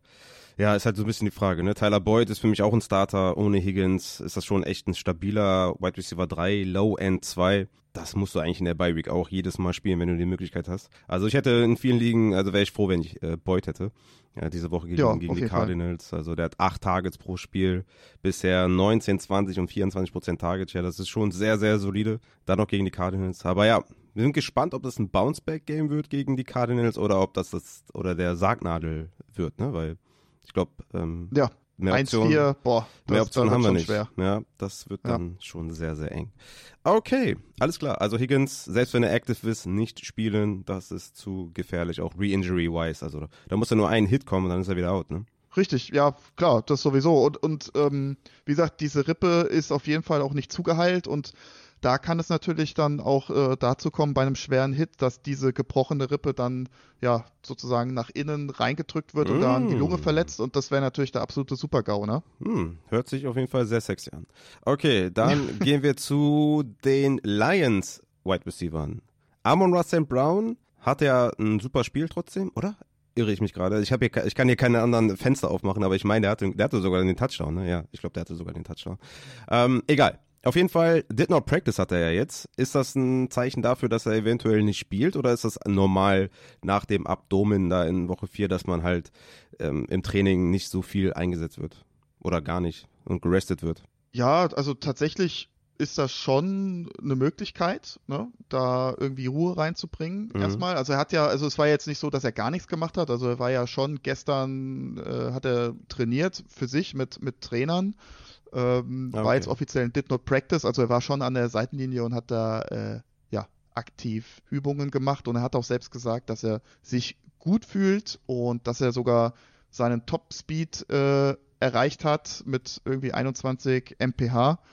Ähm, bei so Abdomengeschichten ist es halt das Ding, dass auch da meistens der Top-Speed oder diese Straight-Line-Speed, also dieses einfach schnell gerade auslaufen, gar nicht so das Problem ist, sondern wirklich auch da, ja, die Rumpfrotation, die Cut-Bewegungen, das Blocken, äh, dass das eher dann äh, zu Problemen führt. Deswegen, ich persönlich finde es eine sehr, sehr tricky Situation. Natürlich, wenn er active ist und jetzt auch nach den Aussagen, dass er spielen kann und dass er sich gut fühlt und ist, ja, Just Pain Control war auch seine eigene Aussage tatsächlich, ähm, stelle ich ihn natürlich auf, aber mit dem, mit dem Spielstil, den er hat, also dieses Underneath und ähm, schnelle Cuts und Richtungswechsel, äh, das trifft ihn dann schon eher als vielleicht irgendeinen anderen äh, Speedster, sage ich jetzt einfach mal. Mm, ja, aber klar, spielen wir, logischerweise. Also da geht wahrscheinlich nichts drüber, dann gerade auch mit einer etwas größeren Bye-Week gibt es dann wahrscheinlich schwer, äh, irgendwie adäquaten Ersatz zu finden. Also für mich ist es jetzt kein äh, Abi, äh, Wide Receiver 1, äh, dass er da wirklich da, weiß ich, 20 plus Zahlen auflegt, aber ja, ich glaube, da führt kein Weg dran vorbei, ihn spielen zu lassen. Mm, ja, ich meine, er hatte letzte Woche 88% Snaps, sieben Targets, ja. fünf Receptions, 56 Yards und halt den Touchdown, genau, an den habe ich mich noch erinnert. Ja, musst du spielen. Glaube ich, kommst du nicht dran vorbei. Ja, also es ist nicht optimal, glaub, vielleicht das High Ceiling ist ein bisschen gecapped, aber ist ein Starter. Ja, also man sieht es halt auch bei Puka Nakua, ne, der jetzt seit drei, vier Wochen immer mit Oblique äh, auf dem Injury Report landet und man da halt so ein bisschen ja nach der Belastungssteuerung dann schaut, ne, wenn man natürlich dann 20 Kugeln am Sonntag fängt, dass, dass man dann äh, Mittwoch, Donnerstag ein bisschen langsamer macht, ist dann wahrscheinlich okay und äh, also das geht schon. Ne? Ja. Ich hatte halt nur am Anfang so das, äh, weil, weil es jetzt hieß Abdomen, ich meine, es kann ja vom Blinddarm bis zur Sportshörnia kann es natürlich alles sein, ne? Deswegen, mhm. äh, aber wie gesagt, die Interviews haben mich da ein bisschen beruhigt. Okay, gehen wir zu Josh Reynolds. Der hatte jetzt äh, ein Limited Practice aber ich denke jetzt mit der Ankunft von Jameson Williams, der wahrscheinlich spielen wird, jetzt eh jetzt nicht mehr die Option mit ihm. Aber meinst du, der würde spielen? Äh, Josh Reynolds, ja, ich denke schon, dass er spielen wird, aber ist jetzt auch, mh, hm, wie soll, hat er auch schon vorher so ein bisschen mit Hamstring-Problemen, äh, also ist jetzt so ein bisschen banked up, würde ich jetzt einfach mal behaupten. Also, ja, weiß ich nicht also ich spiele ihn jetzt, würde ihn jetzt wahrscheinlich nicht spielen, gerade mit, mit dem Wissen, dass äh, Williams jetzt auch wieder da ist, aber ja, ist, ist wahrscheinlich nicht bei 100 Prozent. Ich glaube, das kann man auf jeden Fall sagen. Okay, gehen wir weiter zu Christian Watson. Hier war er letzte Woche noch der klare Advice, ihn zu sitten. Haben, glaube ich, auch alle gemacht. Ich meine, er hat den Touchdown gefangen, aber sonst war da halt auch gar nichts. Ja, was ist jetzt, äh, was jetzt, Matze? Was ist jetzt? Woche 5, wir haben Bye Weeks. Ja. Er hat ein Limited Practice, Hamstring. Matze, wir brauchen jetzt einen Tipp. Stellen wir den auf oder nicht? Ja, Packers sind auf jeden Fall weiterhin sehr, sehr vorsichtig. Ne? Also weiterhin auch bei Aaron Jones, ich glaube, so viel kann man sagen, auch Limited Practice mit seinem Hamstring. Äh, ich rechne auch diese Woche tatsächlich mit äh, Einschränkungen. Mhm. Ähm, wenn man natürlich schaut, er war Wide Receiver 4, was äh, Snaps und, ja, und äh, Routen angeht. 46% ne? also, Snaps, das ist halt ja, das ist halt gar nichts. Ne? Der war sogar hinter Titan Deguara, ne? was Workload angeht und so. Mhm. Ich persönlich glaube, dass das so ungefähr auf 35 plus minus 35 Snaps gesteigert wird diese Woche. Je nach Spielverlauf kann das natürlich dann eine unterschiedliche Prozentzahl sein. Ja, also ob sie jetzt hinten liegen oder, oder viel in, mit der Offense den Ball haben oder nicht. Ähm, ist weiterhin für mich maximal ein Flexer. Ne? Also wenn ich jetzt gerade jetzt auch wieder, wie gesagt, mit äh, Hinblick auf die Bye Week, äh, klar kann ich ihn dann aufstellen. Ich weiß jetzt gar nicht, würdest du ihn zum Beispiel über einen ähm, Downs spielen lassen? Ja. Also schon, ne? Also, ne, also bevor ich jetzt, bevor ich jetzt einen Downs auf die Flex stelle, spiele ich natürlich einen Watson, ganz klar. Aber würde ich ihn jetzt über einen Amon Ra äh, St. Brown spielen? Natürlich nicht. Nee, ja? ich, ich wollte dir gerade tatsächlich so ein paar Ranges mal vorgeben. Mal gucken, was du sagst. Ja, gerne. Gabe Davis gegen Jacksonville oder Christian Watson? Ja, Gabe Davis, gell. Hm. Boah. Hm. Mit seinem Buffon passt. ja, was ist, hatte, ist, ist Christian der, der Watson jetzt, wirklich was anderes mit seiner Verletzung? Nee, das nicht. Das hm. nicht. Also was du auf jeden Fall, also wenn du sicher sein willst, natürlich Davis, ne? weil er jeden Snap auf dem Feld steht. Mhm. Aber Gabe Davis hatte letzte Woche sein gutes Spiel, deswegen weiß ich nicht, ob er noch ein gutes Spiel hintereinander erlegt. Weißt du, was ich meine? sehr gut, sehr gut. Ja, also jetzt mit, mit, dein, mit deinem Ratschlag hier würde nee, ich, Dave, werde ich, ich, ich würde da wahrscheinlich eher Davis, also werde ich Watson auf jeden Fall nochmal downgraden. Würdest du Cortland Sutton gegen die Jets oder Watson gegen Vegas spielen? Uh, Sutton. Okay, also wir haben da echt eine klare Range dann anscheinend. Okay, alles klar. Also ja. wenn ich konservativ bin natürlich, ne? Also wenn ich jetzt wirklich weiß, okay, hey, ich will jetzt hier meine, weiß ich nicht, zehn Punkte haben, auf jeden Fall und nicht acht oder, oder fünf, dann stelle ich natürlich die anderen Spiele auf, wenn ich, ja, und denke, okay, Watson mit ein bisschen Upside vielleicht. Aber Ich denke, nee, ich denke, nee, wir können uns darauf kann, einigen, kann man nicht dass machen, es, glaube ich, ich diese denke, wir Woche. können uns darauf einigen, dass es ein Boom-Bust-Play ist und mehr Sowieso. Snaps als letzte Woche, aber es ist halt immer noch Boom-Bust, weil kein Fulltime, ja, Job in der Offense auf Wide Receiver mit dem Hemi zu erwarten ist und deswegen. Ich meine, was man vielleicht auch noch berücksichtigen sollte, sie haben in Woche 6 eine Bye-Week. Ne? Also ich glaube jetzt nicht, dass sie ihnen da die 100% äh, Snaps geben und da nochmal eine Re-Injury riskieren. Also ich glaube, das wird man schon sehr behutsam machen, so wie sie jetzt auch die ganze Zeit mit ihm umgegangen sind. Ja, je nach Performance von Christian Watson, ne, auf jeden Fall bei Low mit der Bye Week noch. Das, das müsste dann eigentlich nach der Bye Week steigen. Dann gehen wir zu den Jaguars Wide Receivers. Wichtig wegen Christian Kirk, ne, der natürlich die letzten Wochen gut gespielt hat. Wide Receiver 1 war, Ridley ist am, am, am struggeln, Zay Jones war nicht da, Kirk ist die 1 gewesen den letzten Wochen. Was ist mit Zay Jones? Zweimal Limited Practice mit seinem MCL. Erwartest du, dass er spielt? Mm, Also wenn er spielt, glaube ich, wird er schon noch sehr stark limitiert sein. Im Durchschnitt zwei bis drei Wochen Ausfallzeit nach MCL-Sprain, hier nach Crate. Ähm, tatsächlich Fantasy-Performance von Wide Receiver nach der Verletzung im ersten Spiel auch nicht sonderlich gut.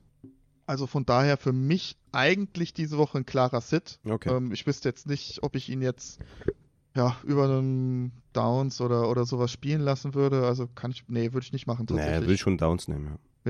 Genau, also von daher diese Woche auf jeden Fall noch ein Sit. Und aber, ja, mal gucken, welcher Wide Receiver, also wenn er spielt, natürlich welcher Wide Receiver da so ein bisschen an, an äh, Workload verliert. Ja, ich denke aber mal, wenn, wenn er jetzt nur limited ist, dann ist das ja auch weiterhin, dass Kirk da die, die zwei ist in Sachen Routen und Snaps. Also ich denke jetzt nicht, dass Genau. Zay Jones äh, Fulltime Wide Receiver ist und halt keine Targets sieht, weil er limited ist, sondern ich denke schon, dass er jetzt keine, weiß nicht, 80, 90 Prozent Snaps sieht. Glaube ich nicht. Nee, auf gar keinen Fall. Okay. Also Kirk kann man wieder spielen, würde ich dann mal der Aussage entnehmen. Jamal Agnew müssen wir nicht behandeln, weil der hat keine Auswirkungen auf Kirk. Dann gehen wir zum Banger. Wir gehen zum Banger. Matze, mach dich bereit. Ich meine, du weißt jetzt, über wen wir reden, aber mach dich trotzdem bereit. Weil die Aussagen, die werden dir um die Ohren fliegen. Ne? Also, Matze, Junge, konzentrier dich jetzt, ja. Cooper Cup, LA Rams, Junge.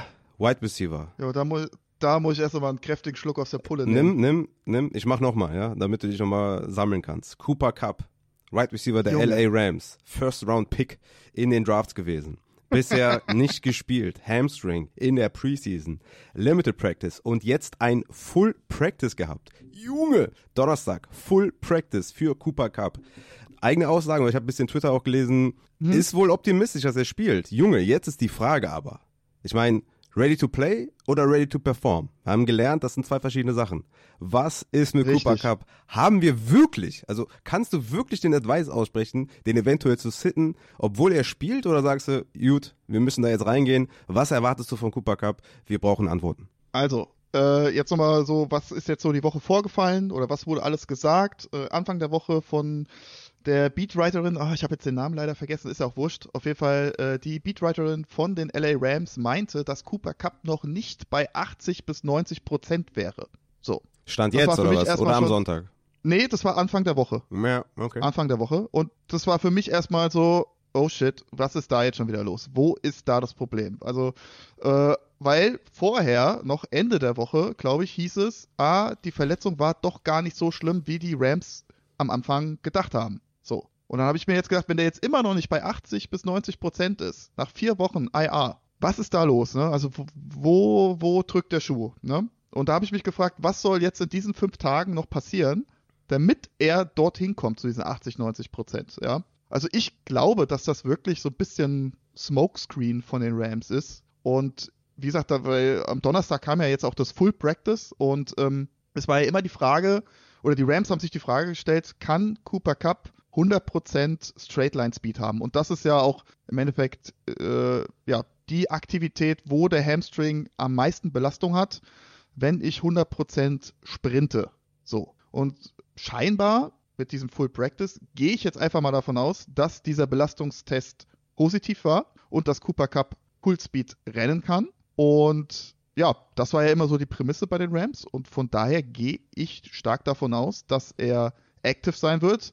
Äh, Ich habe jetzt gerade heute auch noch gelesen, dass man ihn so ein bisschen auf so einem, naja, wie nennt man das? Snap-Count im Training noch so ein bisschen gelassen hat. Aber ja, wie gesagt, ich gehe stark davon aus, dass er spielt und natürlich, ey, wir haben jetzt vier Wochen auf diesen Kerl gewartet.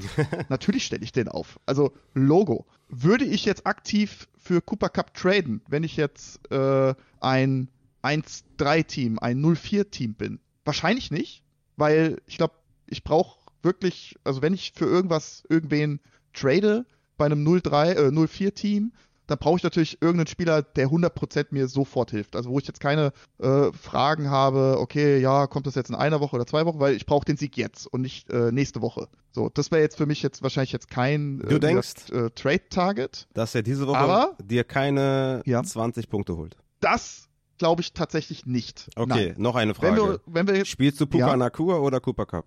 Jetzt fragen, gell? Hm. Also wenn ich, wenn ich jetzt, also wenn ich jetzt ähm, rein, jetzt sage ich jetzt mal von logischer Seite das Ganze betrachte, neutraler Seite betrachte, wäre wahrscheinlich Puka Nakur die in Anführungsstrichen sichere Variante, wo ich mir im Nachhinein wahrscheinlich keinen Vorwurf machen könnte, ähm, wenn das jetzt dann nicht geklappt hätte, weil er einfach der fittere Spieler ist von beiden, ganz klar. Aber, also wie gesagt, ich rechne damit, das wird so ähnlich laufen wie, wie bei Keenan Allen letztes Jahr, der natürlich auch super viele Spiele verpasst hat und kam dann zurück mit, jetzt muss ich ganz kurz gucken, er hatte auf jeden Fall ungefähr, ich glaube, 13 Fantasy Points oder sowas. Ich muss mal hier ganz kurz gucken, nicht, dass ich hier irgendeinen Quatsch jetzt erzähle, euch da draußen, so 2022. Genau, so, hatte 68% Snapshare, 8 Targets, 5 Reception. Mit sowas rechne ich ungefähr auch bei Cooper Cup. Also es wären plus minus vielleicht 8 Targets, könnte ich mir vorstellen. Plus minus 60% Snapshare, also das würde ich jetzt mal tippen. Also ich glaube nicht, dass er auf so einem harten Snap-Count ist wie jetzt ein äh, Christian Watson. Das kann ich mir nicht vorstellen, tatsächlich. Also deswegen, ich schmeiß ihn rein und wenn das jetzt dann am Montag wieder als falsche Aussage sich äh, herausstellen sollte, dann ja, werden Cooper Cup und ich keine Freunde mehr und ihr könnt mich natürlich wieder, wieder blame. Ja, ganz klar. Ja. Aber für mich ist es halt ganz, also für mich ist es ein mega Upside-Flexer und ähm, vielleicht sogar Low-End Wide Receiver 2, wenn ich so, weiß ich, die hm, 12 Punkte am Ende des Tages habe. Ich, ganz ich, schön. ich glaube, der rasiert komplett jetzt am Wochenende. Du glaubst, ja? Ja. Okay. So, dann also dich blame und nicht mich. Ja, gerne, gerne. gerne. Immer, immer blamen ist immer gut. Ich meine, man muss sich auch den Frust Nein, von der oh. Seele reden, ne? Ist ja klar. Ja, logisch. Einen Sündenbock muss es geben, Ja. ganz klar. Nee, aber ich, also wie gesagt, ich glaube nicht, dass er wie gewohnt da seine, keine Ahnung, wie viel, wie viel Snapshare hat er immer? 80, 90 Prozent in der Regel. Ja, über 90, 100, ja. Also von daher, Der steht immer auf dem Platz. Der ist daran- auch ein guter Blocker. ja, weil wie gesagt, das wird es jetzt nicht sein, aber wie gesagt, ich denke plus, also 65 Prozent Snapshare, ich glaube, das ist schon realistisch. Ja, der hat normalerweise 100% immer. Okay. Also, Genau. dann gehen wir weiter zu Davante Adams von den Raiders mit seiner Schulterverletzung. Ich glaube, das Play hat jeder gesehen, wie er da auf der Schulter landet mit dem gegnerischen Gewicht auf sich drauf. Did not practice. Was, was meinst du? Er kam ja letzte Woche wieder zurück ins Spiel. Ist das eine reine Painkiller-Situation oder ist das, äh, ja, erwartest du einen Dip in der Performance, wenn er spielt? Das glaube ich, also kann ich mir schon gut vorstellen tatsächlich. Aber man muss natürlich jetzt dazu sagen, es geht gegen die Packers, ne? Mm, Also das, glaube ich, spielt da schon auch eine sehr, sehr große Rolle.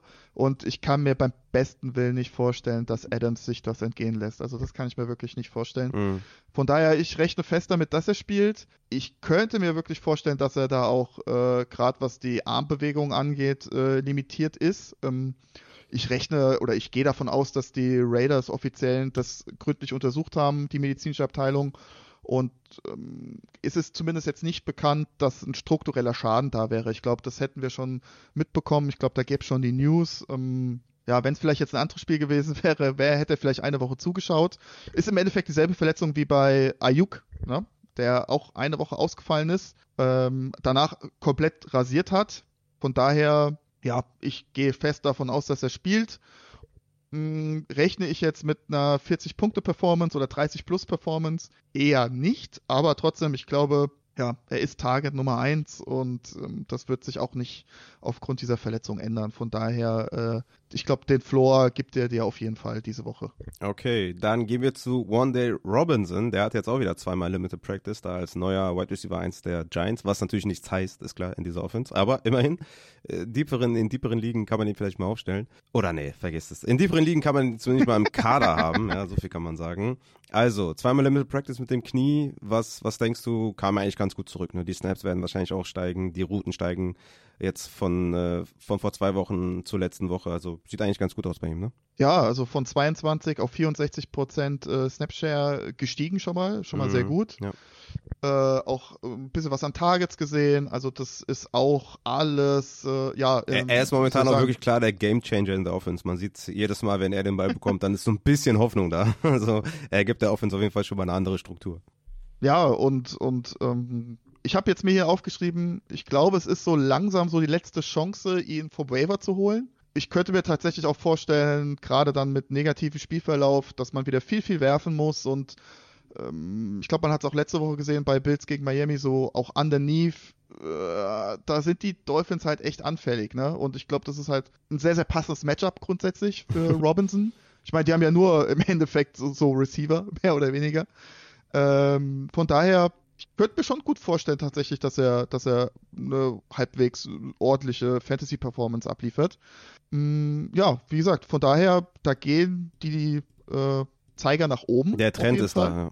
der Trend, der Trend ist da. Und aber dafür hat man ihn ja, also das war ja von Anfang an klar, ne, nach Kreuzbandriss, dass das eher so Richtung ja, zweites Saisondrittel geht, was die Fantasy Performance angeht. Und da sind wir halt jetzt auch, ne? Und ähm, von daher, wie gesagt, wenn der ein oder andere so ein bisschen verzweifelt ist, ja, warum nicht? Vielleicht fang, fängt sich ja auch nochmal die Giants Offense so ein bisschen. Wobei jetzt da, danach gegen Buffalo, ja gut, Washington ist Schmutz, wissen wir jetzt seit gestern. ja, gut. Ich weiß nicht. War natürlich jetzt kein gutes Spiel, aber ich glaube, dass, dass, äh, davon werden die Bounce backen. Boah, ja. Ja, ich habe ich hab mir auf jeden Fall erstmal Minuspunkte eingeholt mit der Washington Defense, aber das ist ein anderes Thema. Ja. Äh, ja, zurück zu Won äh, Robinson. Ja, also wie gesagt, da geht's langsam stetig nach oben und ähm, wenn er in einer besseren Offense spielen würde, hätte er vielleicht sogar jetzt schon ein bisschen mehr rasiert. Okay, gehen wir zu Debo Samuel von den 49ers, der ein Ei gelegt hat. Limited Practice, Limited Practice. Was können wir erwarten? Ja, das mit diesem Ei, da bin ich so ein bisschen mh, so im Zwiespalt. Also klar, natürlich, es war ein Ei, ne? Mhm. kein Ball gefangen oder wurde ja nicht mal angeworfen. Ja, deswegen. Aber war, weil ich mich halt, weil Ei. ich mich halt gefragt, weil ich mich halt gefragt habe, weil Kittel auch nur einmal angeworfen wurde, zum Beispiel. hm. Und der hatte, der war ja jetzt äh, nicht angeschlagen oder sowas. Äh, Ayuk hat halt alles gefangen, was ging. Und ansonsten ist man halt äh, drüber gerannt, ne, mit äh, CMC. Aber hätte man ja auch mit Ähm, Debo machen können. Ich glaube, der hatte drei Carries, glaube ich, machen oder so. Oder zwei. Richtig, genau. Aber er ist ja auch super viele Routen gelaufen. Also da frage ich mich halt, ähm, er stand ja auch, ich glaube, 87 Prozent auf dem Feld, also Snapshare. Hm. ähm, wenn er jetzt so mega angeschlagen wäre, warum hat man ihn dann auf dem Feld gelassen? Hm. Das ist halt so jetzt so die Frage, die ich mir stelle. Ja. Äh, klar, das Limited Practice jetzt zweimal hintereinander ist jetzt so hm, semi, sage ich jetzt mal. Hm, aber auch Ian Rappaport hat tatsächlich, tatsächlich Anfang der Woche gesagt, dass er, wenn er spielt, nicht bei 100% sein wird. Hm, ist halt so die Frage, jetzt gegen die Cowboys, oh, wird schon tough auf jeden Fall diese Woche. Ja, was machen wir damit, Rafa? Ich weiß es nicht, ehrlich gesagt. Ich bin da so ein bisschen hin und her gerissen. Ich glaube, eine Mega-Performance kann man nicht erwarten, aber ist für mich auf jeden Fall jemand, ähm, den ich im Zweifel auf die Flex packen würde, wenn ich da jetzt niemanden hätte. ja, Debo bringt immer Upside mit und deswegen würde ich sagen, Ja. ich würde ihn aufstellen. Ja, auch, auch als Wide Receiver 2. Ja, schon lieber auf der Flex, wenn du die Option hast. Wie gesagt, Ja. also wenn ich mir meine Teams angucke, und das ist immer so ein bisschen, wonach ich auch gehe, weil ich spiele immerhin elf, Mhm. elf Ligen oder zwölf ja sogar. Ja, ja, klar. Alles Zwölfer Ligen. Also wenn ich da einen Debo hätte, Junge, gib mir den sofort bitte. Also da, da bin ich schon, habe ich gestern zum Beispiel Curtis Samuel aufgestellt, den ich eigentlich nicht aufstellen wollte. Hat zum Und- Glück einen Touchdown gefangen.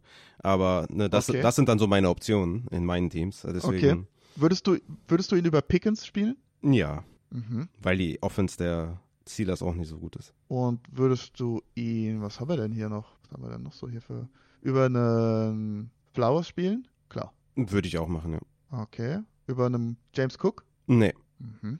Ja, haben wir schon ein paar. Ja, Flowers muss, müsste man nochmal gucken, ob jetzt alle fit sind oder ob, ob Bateman spielt, Mhm. OBJ spielt. Wenn beide ausfallen, würde ich Flowers nehmen, aber das ist ja jetzt noch nicht ganz äh, gesagt. Naja, klar. Okay. Dann machen wir weiter Gut. und gehen Genau. zu den. Sollen wir die Titans noch nehmen mit äh, Kai Phillips und, und Burks? Ich meine, gut, äh, von Mhm. denen spielt Können wir nur kurz vielleicht erwähnen. Dass, Ja, wir ja. spielen sowieso beide nicht. Also man spielt von den Ja. Titans ja eh nur Hopkins mit Bauchschmerzen, Henry mit Bauchschmerzen. Genau. Also macht eh keinen Spaß. Genau. Ja, äh, wie du magst. Ja, äh, wir sind live, Junge. Hau rein. Ach so.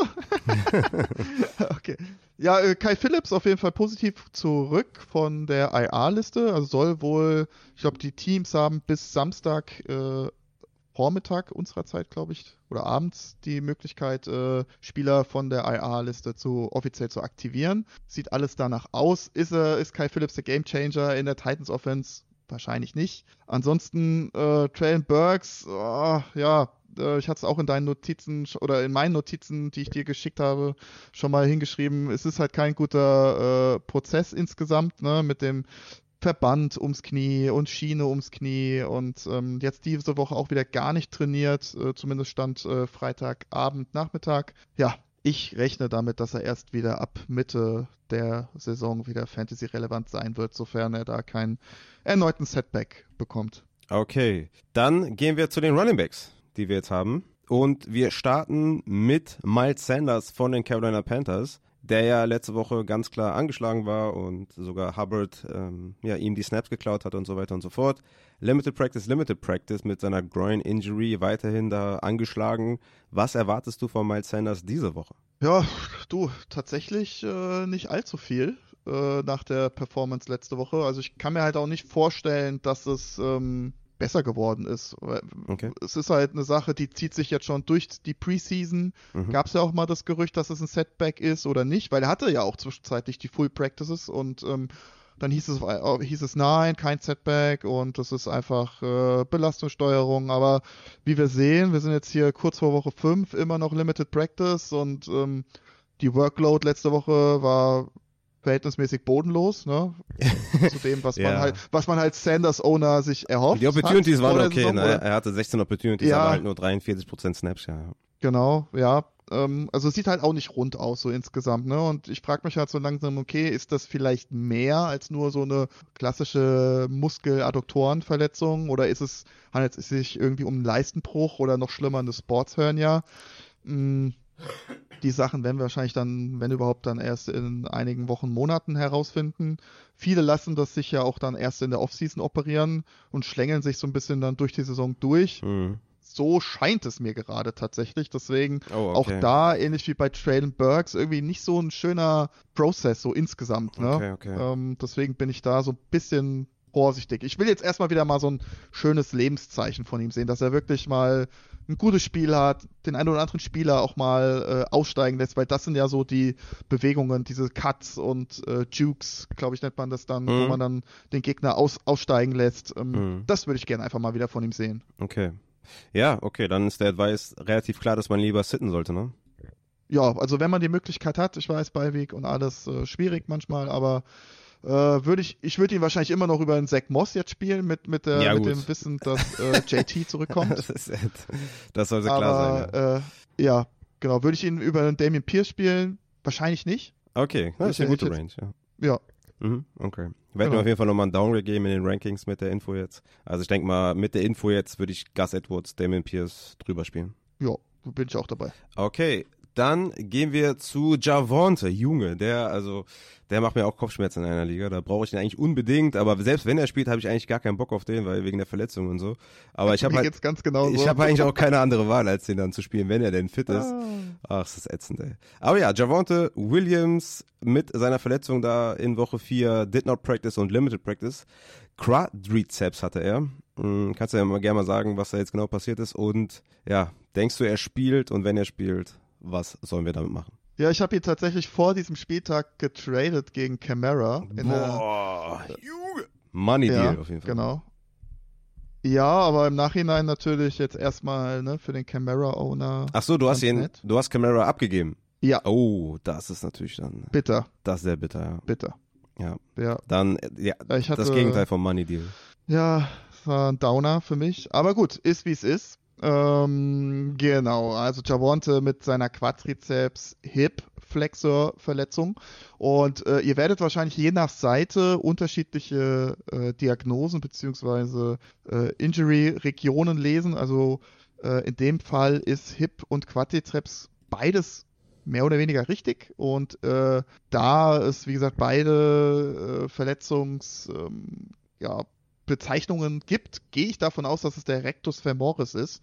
Das ist äh, im Endeffekt der eine Teil von unserem Quadrizeps. Ähm, ja, wie der Name schon sagt, äh, Quadrizeps, das sind vier Köpfe und ähm, ein Kopf davon ist der Rectus femoris und das ist der Teil, der im Endeffekt gerade über unseren Oberschenkel, ähm, über die Kniescheibe nach oben verläuft bis hoch über, die, über das Hüftgelenk. Also das ist der einzige Teil von unserem Quadrizeps, der über zwei Gelenke geht und ähm, ja, der macht zum Beispiel, dass, dass wir unser Knie strecken können und in der Hüfte sorgt er dafür, dass wir unsere Hüfte beugen können. So, ähm, das zum erstmal dazu. Also es ist beides grundsätzlich richtig und laut Schäfter hieß es Anfang der Woche, dass Javonte nicht lange ausfallen wird. Ähm, ich finde es grundsätzlich jetzt schon mal positiv, dass er gestern eine Limited Practice hat, weil wenn es eine größere Muskelverletzung wäre, gehe ich fest davon aus, dass man ihn hätte gar nicht trainieren lassen.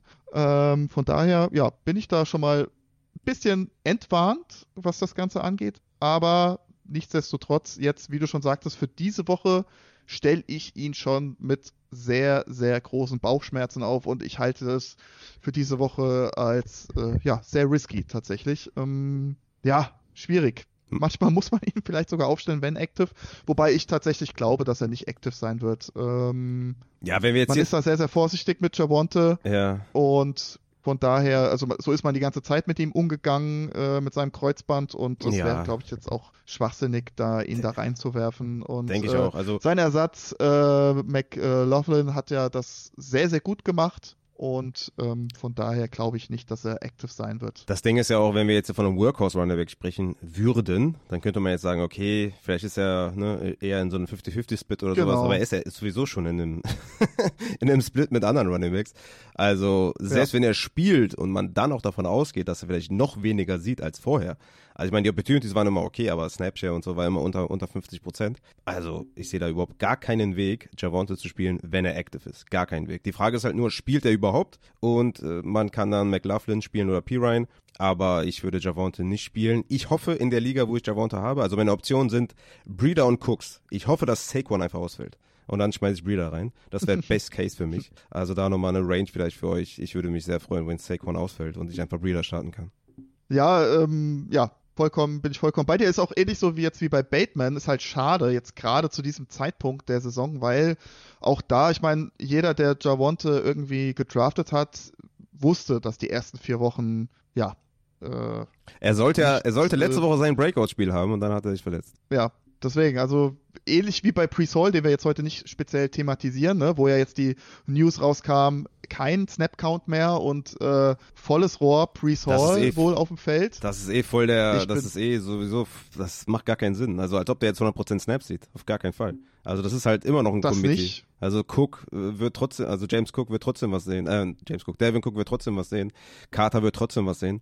Der wird jetzt hier kein Workhorse sein. Ja, aber auf jeden Fall schon mal ein bisschen Der wird halt mehr. nur mehr Snaps ja, sehen, also- aber das ist ein, das ist ein Trugschluss. Ja, weiß ich nicht. Weiß ich nicht. Also ich, ich glaube fest daran, muss ich sagen. Dass der 100% Snaps sieht? Oder, Nee, 100 oder nicht, um Gottes 75%, Willen, aber sagen wir dass, dass 75%. du, dass du, ja, doch, 70, 70 würde ich sagen. Ja? Wow, okay. Also der hat die letzten Wochen Ah.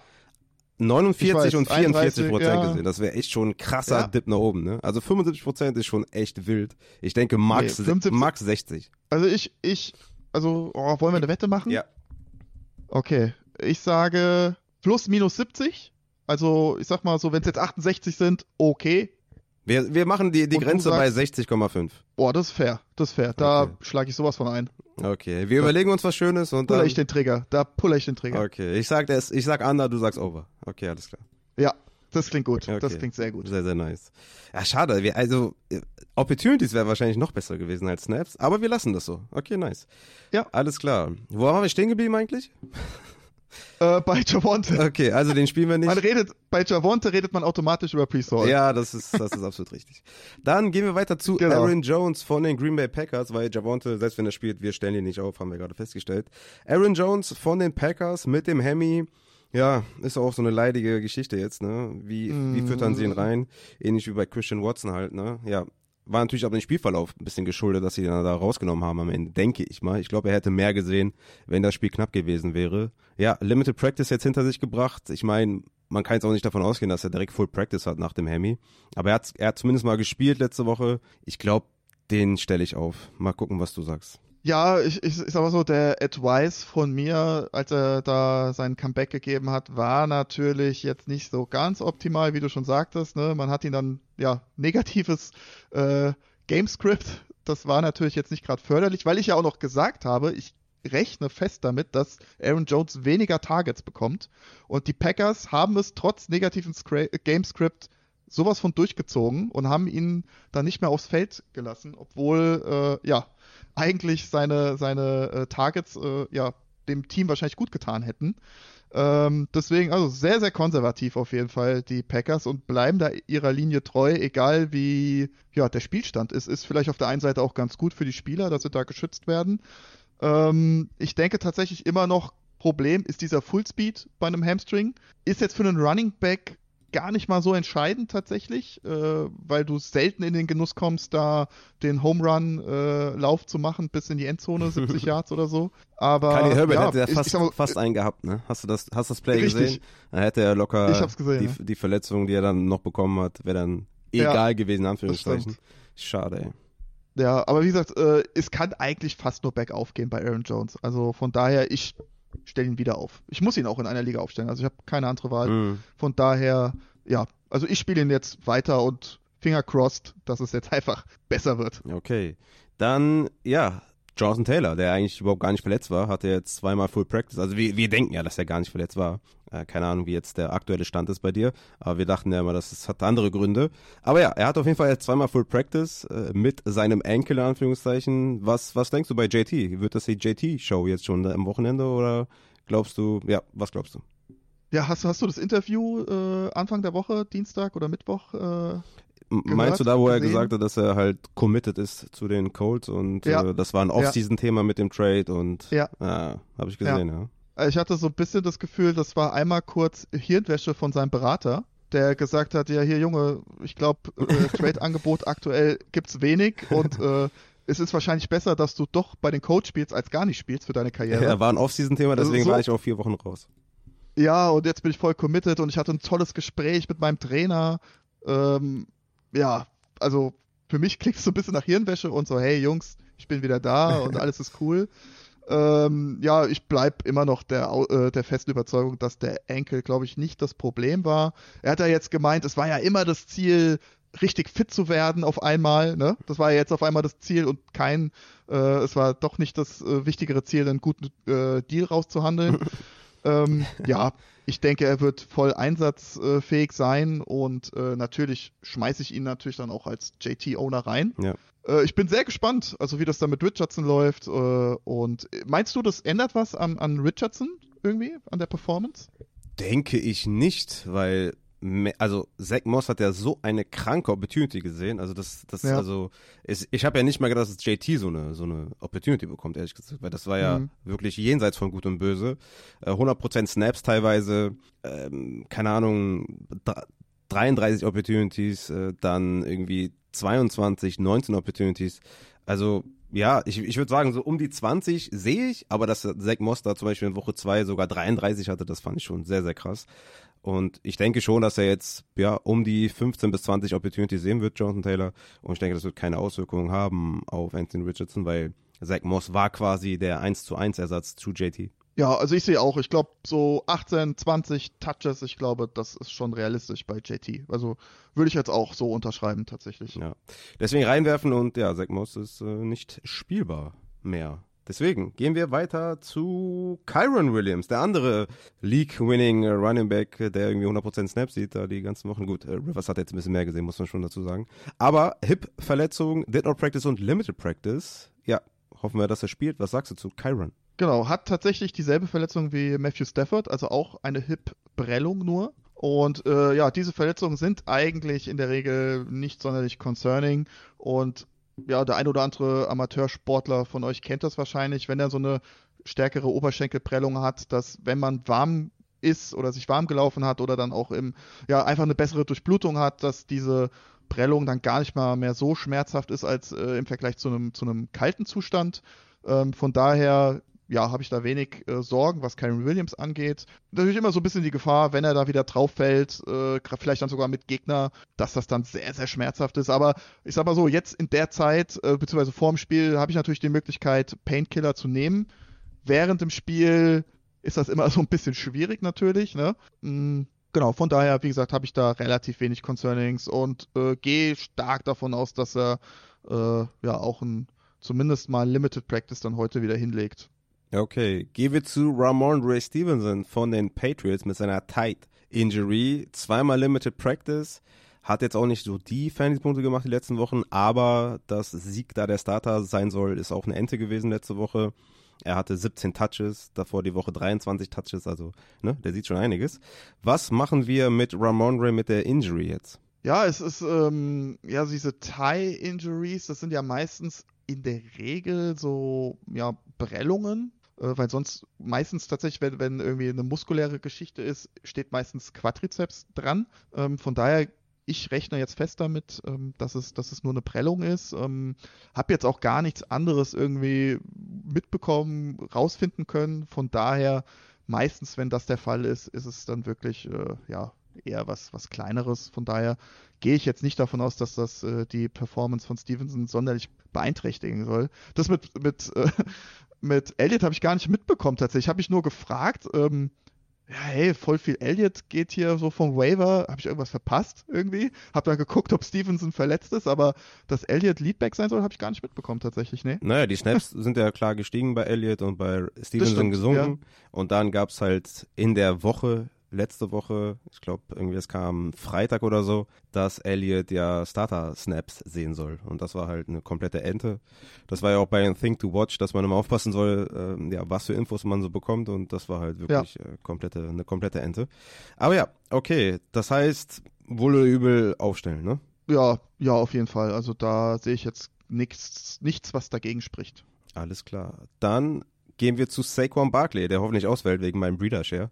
Aber für euch natürlich äh, schlecht, wenn ihr Barkley habt. High Ankle Sprain in Woche 2, hat dann die Spiele verpasst bisher. Limited Practice zweimal gehabt. Ich habe eben auch ein Interview gesehen von Barkley, wo es irgendwie nicht so sich angehört hat, als wenn er spielen würde. Meint noch, ja, mit Cuts noch Probleme und so weiter.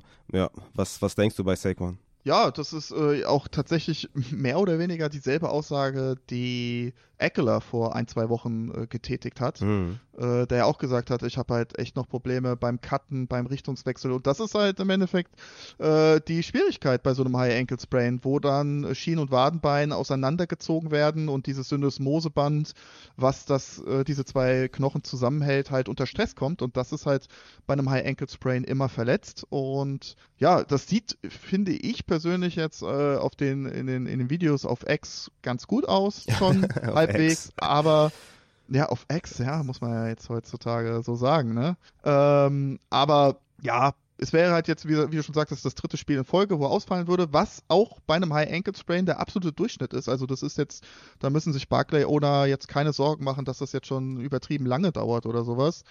Ähm, ja, von daher, ich denke nicht, dass er active sein wird und wenn, wird er auch deutlich eingeschränkt sein. Da würde, also wenn er active ist, würde ich wirklich äh, beten, dass er einfach ganz, ganz viele Targets bekommt und dadurch irgendwie die Punkte generiert. Aber macht, dass er da macht, mega krasse. Es macht gar keinen Sinn, ja? den zu spielen. Also aus, aus Franchise-Sicht, man wird ja. sowieso verlieren gegen die Dolphins, das ist eine andere Nummer. Ich meine, ich sage jetzt hier nichts Neues. Aber also wo zur Hölle macht das Sinn, ja, seinen, seinen wirklich, wenn ihr mich jetzt sehen könntet, ich mag, ich sag das jetzt so ganz ne, neutral und äh, gebt da jetzt kein Gewicht rein, sein Franchise-Spieler, ja, das ist ja wirklich das Gesicht dieser Offense, leider. Ähm, das macht keinen Sinn, den zu spielen, weil man wird sowieso verlieren. Warum dann das, das Risiko eingehen, da noch eine größere Verletzung vielleicht sich abzuholen? Ja, ist halt so ein bisschen so Rücken an der Wand vielleicht das Einzige. Ne, ja, klar, man gewinnt jetzt mit Barclay, safe.